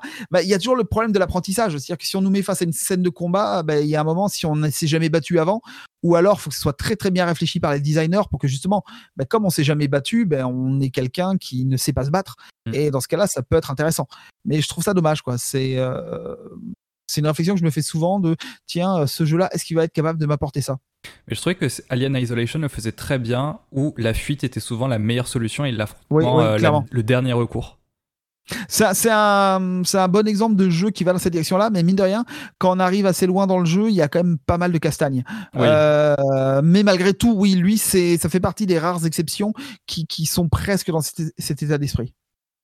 Ouais, c'est le problème que j'avais sur la fin de. En fait, ce que j'ai souvent avec les jeux d'horreur, où on te met face à une menace qui te semble vraiment insurmontable, et je trouve ça intéressant de voir comment éviter. Je trouve ça plus intéressant d'éviter euh, un obstacle plutôt que de l'affronter tête bêche. Et justement, d'avoir à la fin euh, d'Island Isolation, je pense que là aussi il y a prescription, mais d'avoir un lance-flamme qui te permet de repousser, euh, de repousser le xénomorphe, bah ça perd du charme du jeu. Après, ça rentre dans l'or. Oui, hein, bien, sûr, bien sûr, bien sûr. Mais non, non mais je, je suis d'accord. Hein. dans le même style, qu'est-ce que ce serait le monstre de jeu vidéo idéal pour toi Alors là, mon bon monsieur. Euh, Ou alors, à date, c'est lequel qui a été le plus efficace selon toi que tu as rencontré dans tout ton corpus de joueurs et, universitaires? Ça dépend ce qu'on cherche, mais euh, pour l'instant, dans mes favoris, on a quand même les monstres de Dead Space. Euh, parce qu'ils ont euh, ils sont d'une efficacité folle au niveau de l'iconographie. Euh, pour le coup, les développeurs ont vraiment poussé loin le bouchon. Justement, c'est ce qui m'a intéressé dans mes recherches. Et en même temps, bah, ils servent très très bien le gameplay parce que on a ce fameux truc de la du démembrement stratégique, comme il l'avait appelé, qui est le fait de pouvoir tailler avec son outil, avec le cutter laser, dans différents sens les articulations pour pouvoir démembrer morceau par morceau les monstres et du coup bah, ils ont un physique adapté à ce type de ce type de de combat. Donc pour le coup, les nécromorphes de Dead Space, ils fonctionnent vraiment très très bien. Euh, d'ailleurs, je suis curieux de voir ce que va donner The Callisto Protocol en termes de design de monstres. Ça a l'air d'être assez effroyable, donc euh, parfait. Euh... T'attends plus The Callisto Protocol ou le remake de Dead Space? Mais le remake de Dead Space, je l'attends énormément, mais je sais à quoi m'attendre parce que ça va être le remake de Dead Space, même si hmm. je sais qu'ils ont modifié des choses et qu'ils ont euh, que ce sera pas exactement une copie carbone. Euh, et de la même manière, je sais que Callisto Protocol, c'est quand même euh, Dead Space avec une moustache, mais euh, mais il y a des nouveautés. Il y a des nouveautés et et l'ambiance a l'air d'être assez dingue et visuellement ça a l'air d'être assez fou. Donc je suis bah d'ailleurs ça, ça, doit arriver pour ce week-end. Donc ce week-end, je sais ce que je fais. Mais non, non, ça a l'air, euh, ça a l'air intéressant. Après, je pense pas que ça innove du tout. Je pense pas que ça réinvente la roue. Euh, mais moi, je suis pas une formule qui marche. Je suis pas forcément pour l'innovation à tout prix. Hein. Si j'ai un, bon setting, des visuels intéressants, euh, une histoire qui tient la route et un gameplay qui, qui, est carré, bah, moi, j'ai rien contre continuer avec la même chose. Je demande pas à ce que chaque jeu réinvente un, nouveau gameplay. C'est pas. Hmm pas forcément de la même manière qu'on ne demande pas à tous les réalisateurs de cinéma de révolutionner le cinéma à chaque film. C'est une, hum, c'est un peu une maladie du jeu vidéo, euh, peut-être des journalistes de jeux vidéo ou des commentateurs de jeux vidéo, qui est d'attendre des jeux qui proposent quelque chose de nouveau. Ben oui, mais on va pas faire un game design, on va pas révolutionner le game design chaque fois qu'on fait un jeu en fait. Euh, et voilà, c'est il y a des jeux qui marquent, qui, qui révolutionnent, il y a des jeux qui se basent sur des recettes éprouvées, mais qui le font bien. Et moi, déjà, je suis très content quand un jeu fait bien ce qu'il a à faire. Et finalement, il y en a déjà pas tant que ça qui font ça. Ouais. Ouais, c'est euh, c'est toujours trouver la, la, juste balance entre la bonne idée qui peut amener un jeu et le jeu sur lequel tu dois amener des bonnes idées. Et, Complètement. et et euh, ouais, du coup, mais pour revenir à Death Space avec une moustache, sur les premiers trailers de gameplay, quand tu voyais euh, la vie euh, du personnage qui était sur sa nuque, je fais ah, ouais, genre, non les gars là, là ça se voit. Et même l'animation quand on éclate les monstres au sol, c'est exactement. Ouais. Non, non, non, non, c'est clairement, bah, voilà, c'est, on sent que Glenn Schofield, il a pas pu faire son Dead Space 2, que là, ça y est, il le fait. Ouais. C'est de la même manière que euh, qu'on avait eu avec euh, The Evil Within, on avait eu le, Resident Evil 5 euh, qui avait jamais pu être fait en l'état.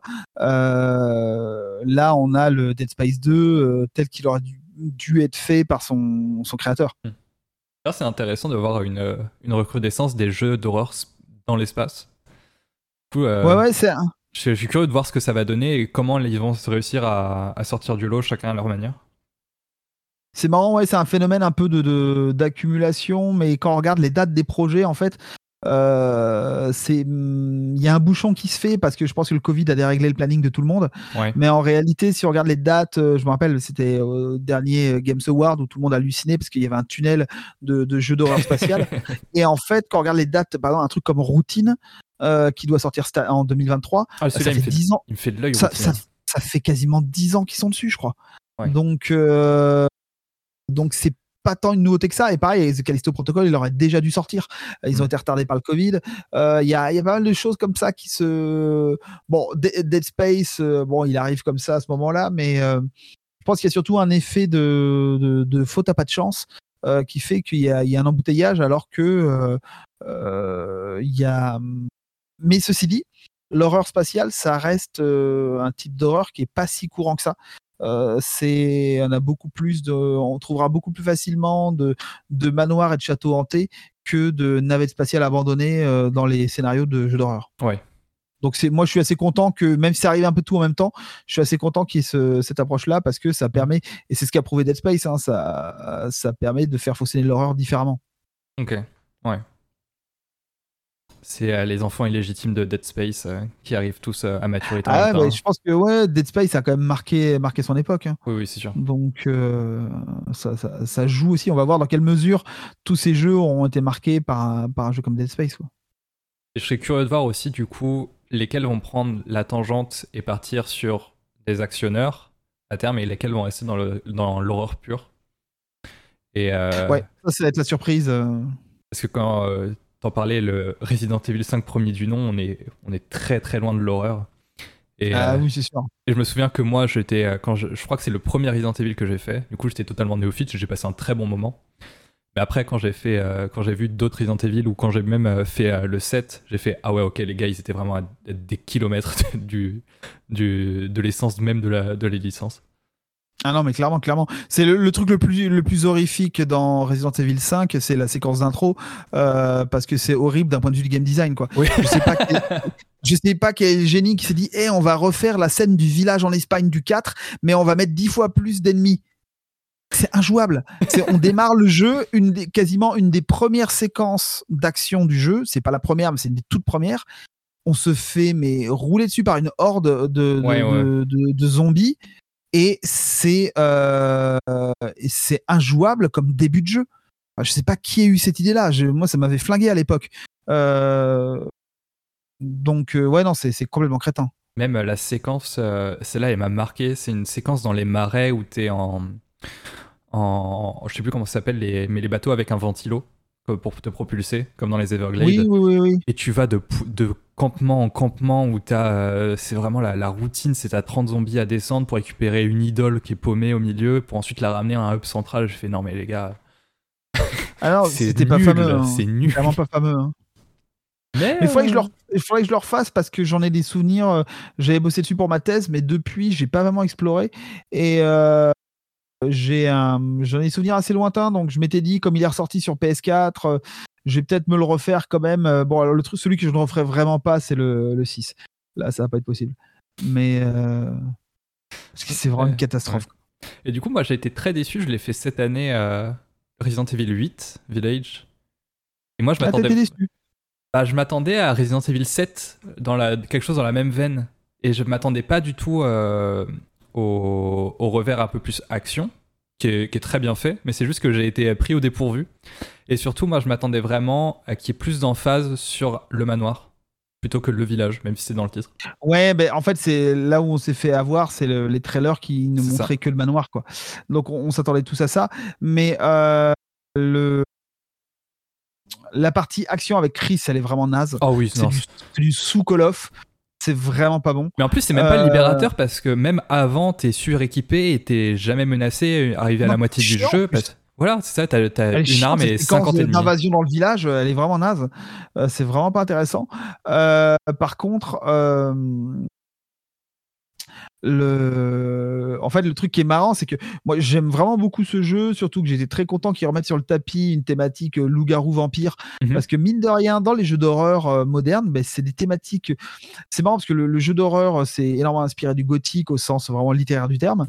Et pourtant, les thématiques vraiment, à part la thématique de l'enfermement et de la maison, la maison euh, piège, euh, ben, les, thématiques, en tout cas l'iconographie gothique, euh, pour ce qui est de autre chose que le lieu où on se trouve, est très très peu utilisé.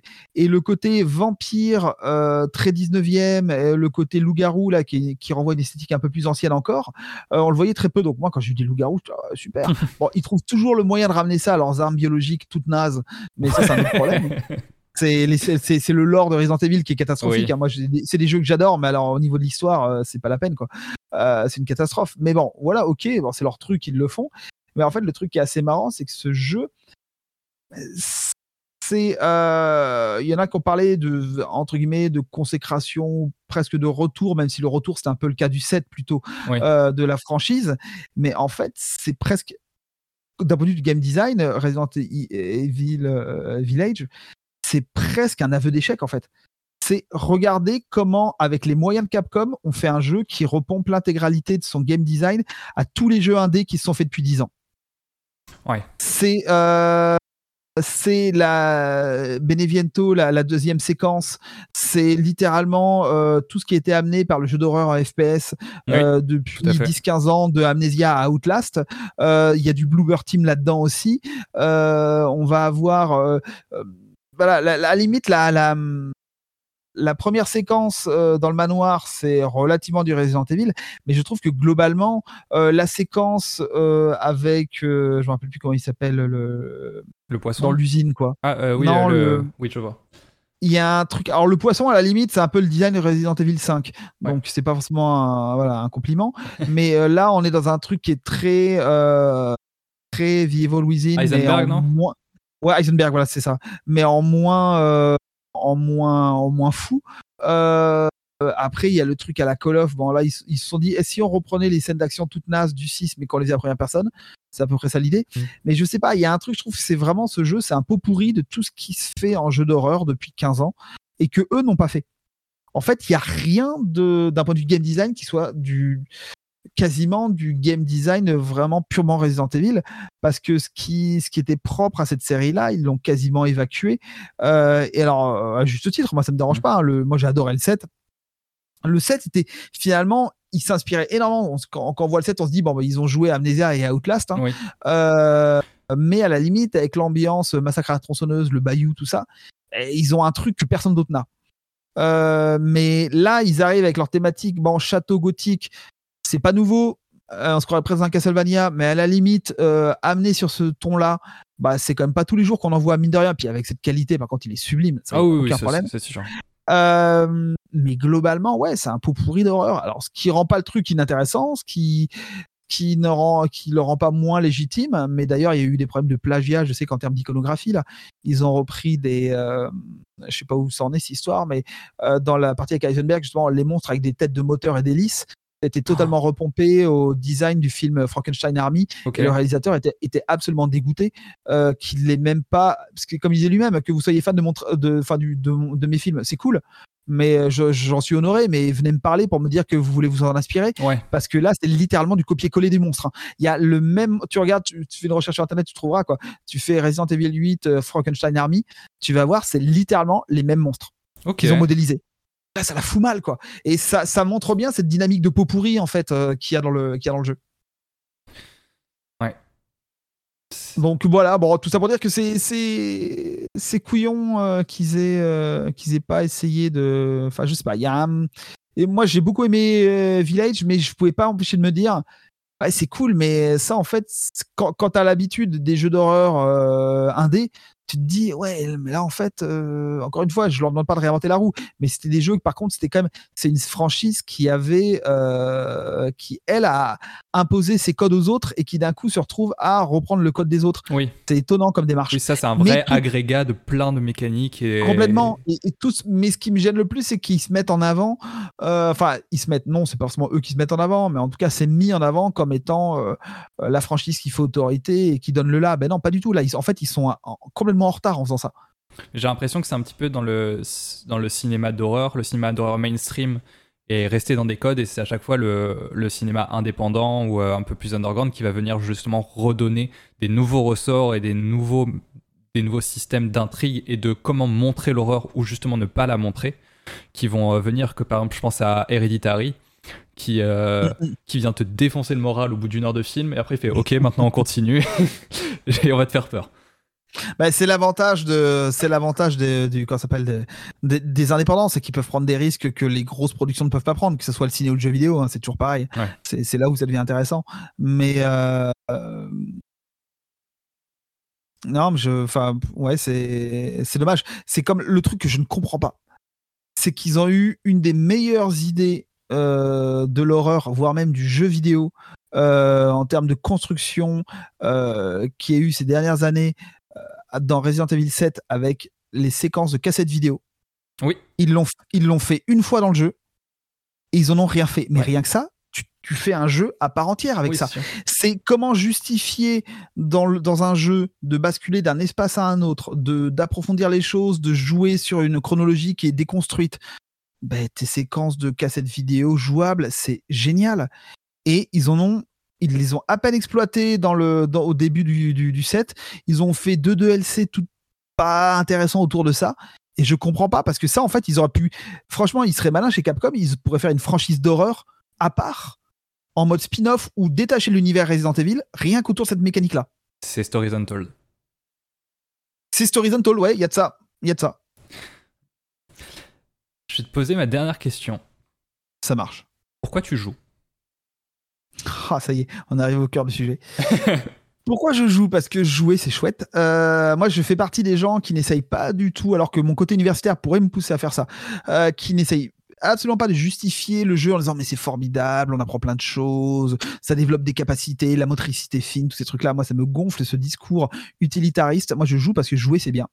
Euh, et que jouer, j'y prends beaucoup de plaisir. C'est euh, c'est une expérience à la fois pratique et moi je suis dans les arts plastiques donc lier l'intellect au manuel euh, c'est notre cœur de métier quoi. Donc lier une expérience pratique, une activité au sens propre avec le fait d'expérimenter quelque chose d'un point de vue esthétique émotionnel, ben, que ça soit simplement émotionnel par l'amusement, le rire ou la peur, les voilà, toutes les émotions que tu peux mettre derrière. Euh, moi, ça m'intéresse énormément et j'y prends beaucoup de plaisir. Et euh, et l'autre aspect, pour le coup, qui m'est plus personnel, c'est que pour moi, c'est, j'y vois exactement la même chose que le cinéma, la littérature. Pour moi, c'est des, euh, des domaines qui, qui me développent euh, mon imaginaire, qui développent, euh, mais pas dans le sens, quand je dis développe, c'est pas, pas dans le sens développement personnel, c'est dans le sens, ça me, ça m'ouvre des portes. Et j'ai, voilà, surtout dans des temps euh, bah, on n'a pas toujours tout le temps les occasions de rire et de se sentir bien dans le monde réel. Avoir accès à des mondes imaginaires, c'est fabuleux. Et la littérature le fait, le cinéma le fait, mais le jeu vidéo le fait et d'une manière incroyable parce qu'il y a l'interactivité, parce qu'il y a un travail sur l'image qui est dingue. Moi, j'adore les images. Je, voilà, je, c'est quelque chose qui m'a toujours habité. Je dessine, je fais de la vidéo, je, et j'ai étudié ça et j'en ai fait mon métier. Donc forcément, je vais, je vais pas dire l'inverse. Mais euh, que ça soit les arts plastiques ou le cinéma, euh, c'est des domaines qui ne m'apportent pas ce que peut m'apporter le jeu vidéo, c'est-à-dire d'être partie prenante de ce qui se passe à l'écran. Et euh, c'est-à-dire que c'est pas moi le créateur, je profite des idées géniales des autres, des idées plus ou moins géniales selon les autres. Euh, je profite de ce que de ce que voilà, de ce que les autres arrivent à créer, imaginer, et je me et je me contente pas de me laisser porter j'y participe. Et ça, c'est un truc que seul le jeu vidéo peut permettre de faire. Et donc voilà pourquoi je joue. C'est que je, m'aventure dans des contrées qui me, sortent. Et c'est pour ça d'ailleurs euh, que, euh, euh, tu vois, je, je, vais, reboucler avec une autre question que tu as posée. les jeux que j'aimerais aimer mais qui ne m'intéressent pas, ben, une série comme GTA, ne m'intéresse absolument pas. Je, j'ai totalement vu et compris pourquoi c'était des jeux qui étaient exceptionnels, qui étaient des jeux euh, qui, qui, qui, font date euh, dans l'histoire du jeu vidéo, euh, au moins pour le 3, 4, 5. et, et pourquoi, voilà, c'était vraiment quelque chose que je, je me dois de connaître d'un point de vue de ma culture de, de, de, de entre guillemets, spécialiste du jeu vidéo. Mais c'est des jeux auquel je n'ai aucune envie de jouer parce que ça renvoie à un imaginaire. Alors, je, je mets pas de guillemets, mais réaliste. C'est-à-dire, ça envoie, ça renvoie à euh, la vie euh, urbaine, contemporaine, euh, dans différents types de villes. Alors, certes, je ne suis pas habitant de Los Angeles, mais quand je vois Los Santos, ça me fait penser à Los Angeles. Et moi, je me dis, aller vivre la vie des gangs à Los Santos, ça ne m'intéresse pas en fait. Moi, je veux qu'on m'emmène dans, dans, à une autre époque, sur une autre planète, qu'on me donne des pouvoirs ou qu'on me fasse voir des gens qui en ont. Que voilà. Et ça, par contre, le jeu vidéo me permet de participer à ça et, euh, à développer. Euh, quand je dis un imaginaire, c'est dans le double sens du terme, à la fois le, quelque chose qui est qui qui est ma capacité à me projeter dans, dans de la fiction, mais également dans des mondes imaginaires euh, qui, qui ont quelque chose à proposer que le réel ne peut pas proposer. Mmh d'où mon désintérêt pour les jeux de sport, euh, les, tout, euh, voilà, les, GTA, les simulateurs, les trucs comme ça. Et, encore une fois, je dis pas que ce sont des mauvais jeux, très très loin de là. Je comprends totalement pourquoi des gens peuvent s'y intéresser à fond, mais moi, ça me parle pas. Ok. Bah, voilà. Je, sais que moi, euh, GTA, c'est une, j'ai fait quelques épisodes et j'ai passé un bon moment, mais j'ai toujours été plus sensible à, au Red Dead Redemption parce que justement, c'était pas, pour moi, c'est pas de l'imaginaire. GTA, il y a limite, il y a juste l'imaginaire de la mafia et des gangs. Mais en fait, de Red Dead Redemption, ça me met vraiment dans un univers qui est autre, qui est certes réaliste, mais autre. Bon, ils ont plein de problèmes, c'est sûr, mais à chaque fois, il y a justement le fait d'être un cowboy, d'être au Far West, d'être à une autre époque qui sont intéressants. Et c'est pour ça que je préfère, je préfère vraiment qu'ils arrêtent GTA 6 et qu'ils passent sur Red Dead Redemption 3. Mais euh, je pense que j'ai pas les moyens, euh, les moyens de pression pour faire le lobbying. Euh, oui, effectivement, je pense que ça ne sera pas possible. Voilà. Bah, merci beaucoup, Guillaume. Euh, avec plaisir. Où est Merci de t'être prêté à l'exercice déjà. Où est-ce qu'on peut te retrouver si les gens veulent en savoir plus et lire ton, ton travail alors, on peut me retrouver déjà pour euh, éventuellement discuter sur Twitter. C'est at gbchelier, c'est B-A-Y-C-H-E-L-I-E-R.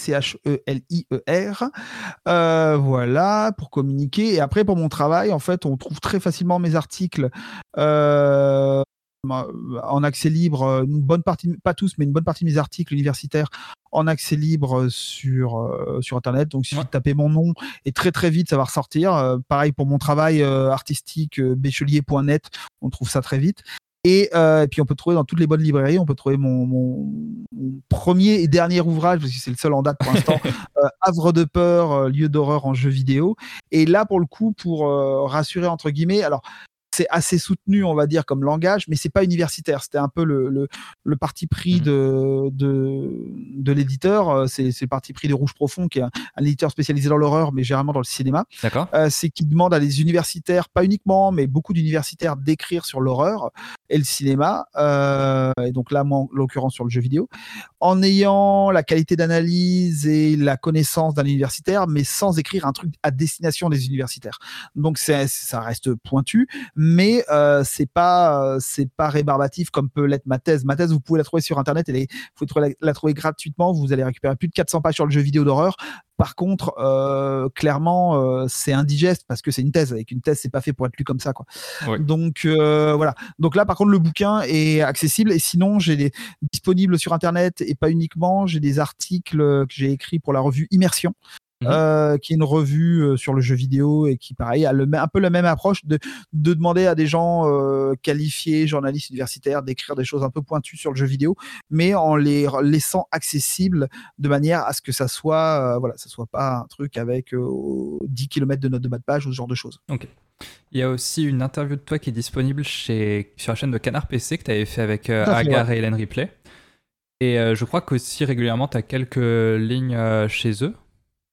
Ça, oui, ben, dans le dernier numéro de décembre, là, avec The Callisto Protocol en couverture, donc ça tombe très bien. Une petite interview sur l'horreur spatiale, justement, avec Agar. Euh, il y a deux pages où je, parle un peu de, ben, à peu près la même question que la tienne, hein, le, pourquoi du comment de, de revival de l'horreur spatiale. Euh, et il y a quelques petites émissions qui traînent aussi sur Internet. J'avais participé à une émission pour, pour Ubisoft. Alors là, c'était sur le tourisme dans le jeu vidéo. Rien à voir. Euh, voilà, donc ça, c'est dispo. Il y a, il y a des extraits de colloques qui se trouvent aussi. Euh, des, des, interventions, mais là on retombe dans le truc universitaire. Mais alors que Canard PC, l'entretien que j'ai donné à Canard PC, c'était pour le canard et les plumes. Ouais. Euh, et là, euh, c'est une discussion, bah, euh, voilà, c'est une discussion comme on a en ce moment sur le sur le jeu vidéo d'horreur, donc c'est tout à fait accessible. Bah, merci beaucoup. J'espère que ça vous a plu. On se retrouve la prochaine fois avec un nouvel invité. À la prochaine. Au revoir.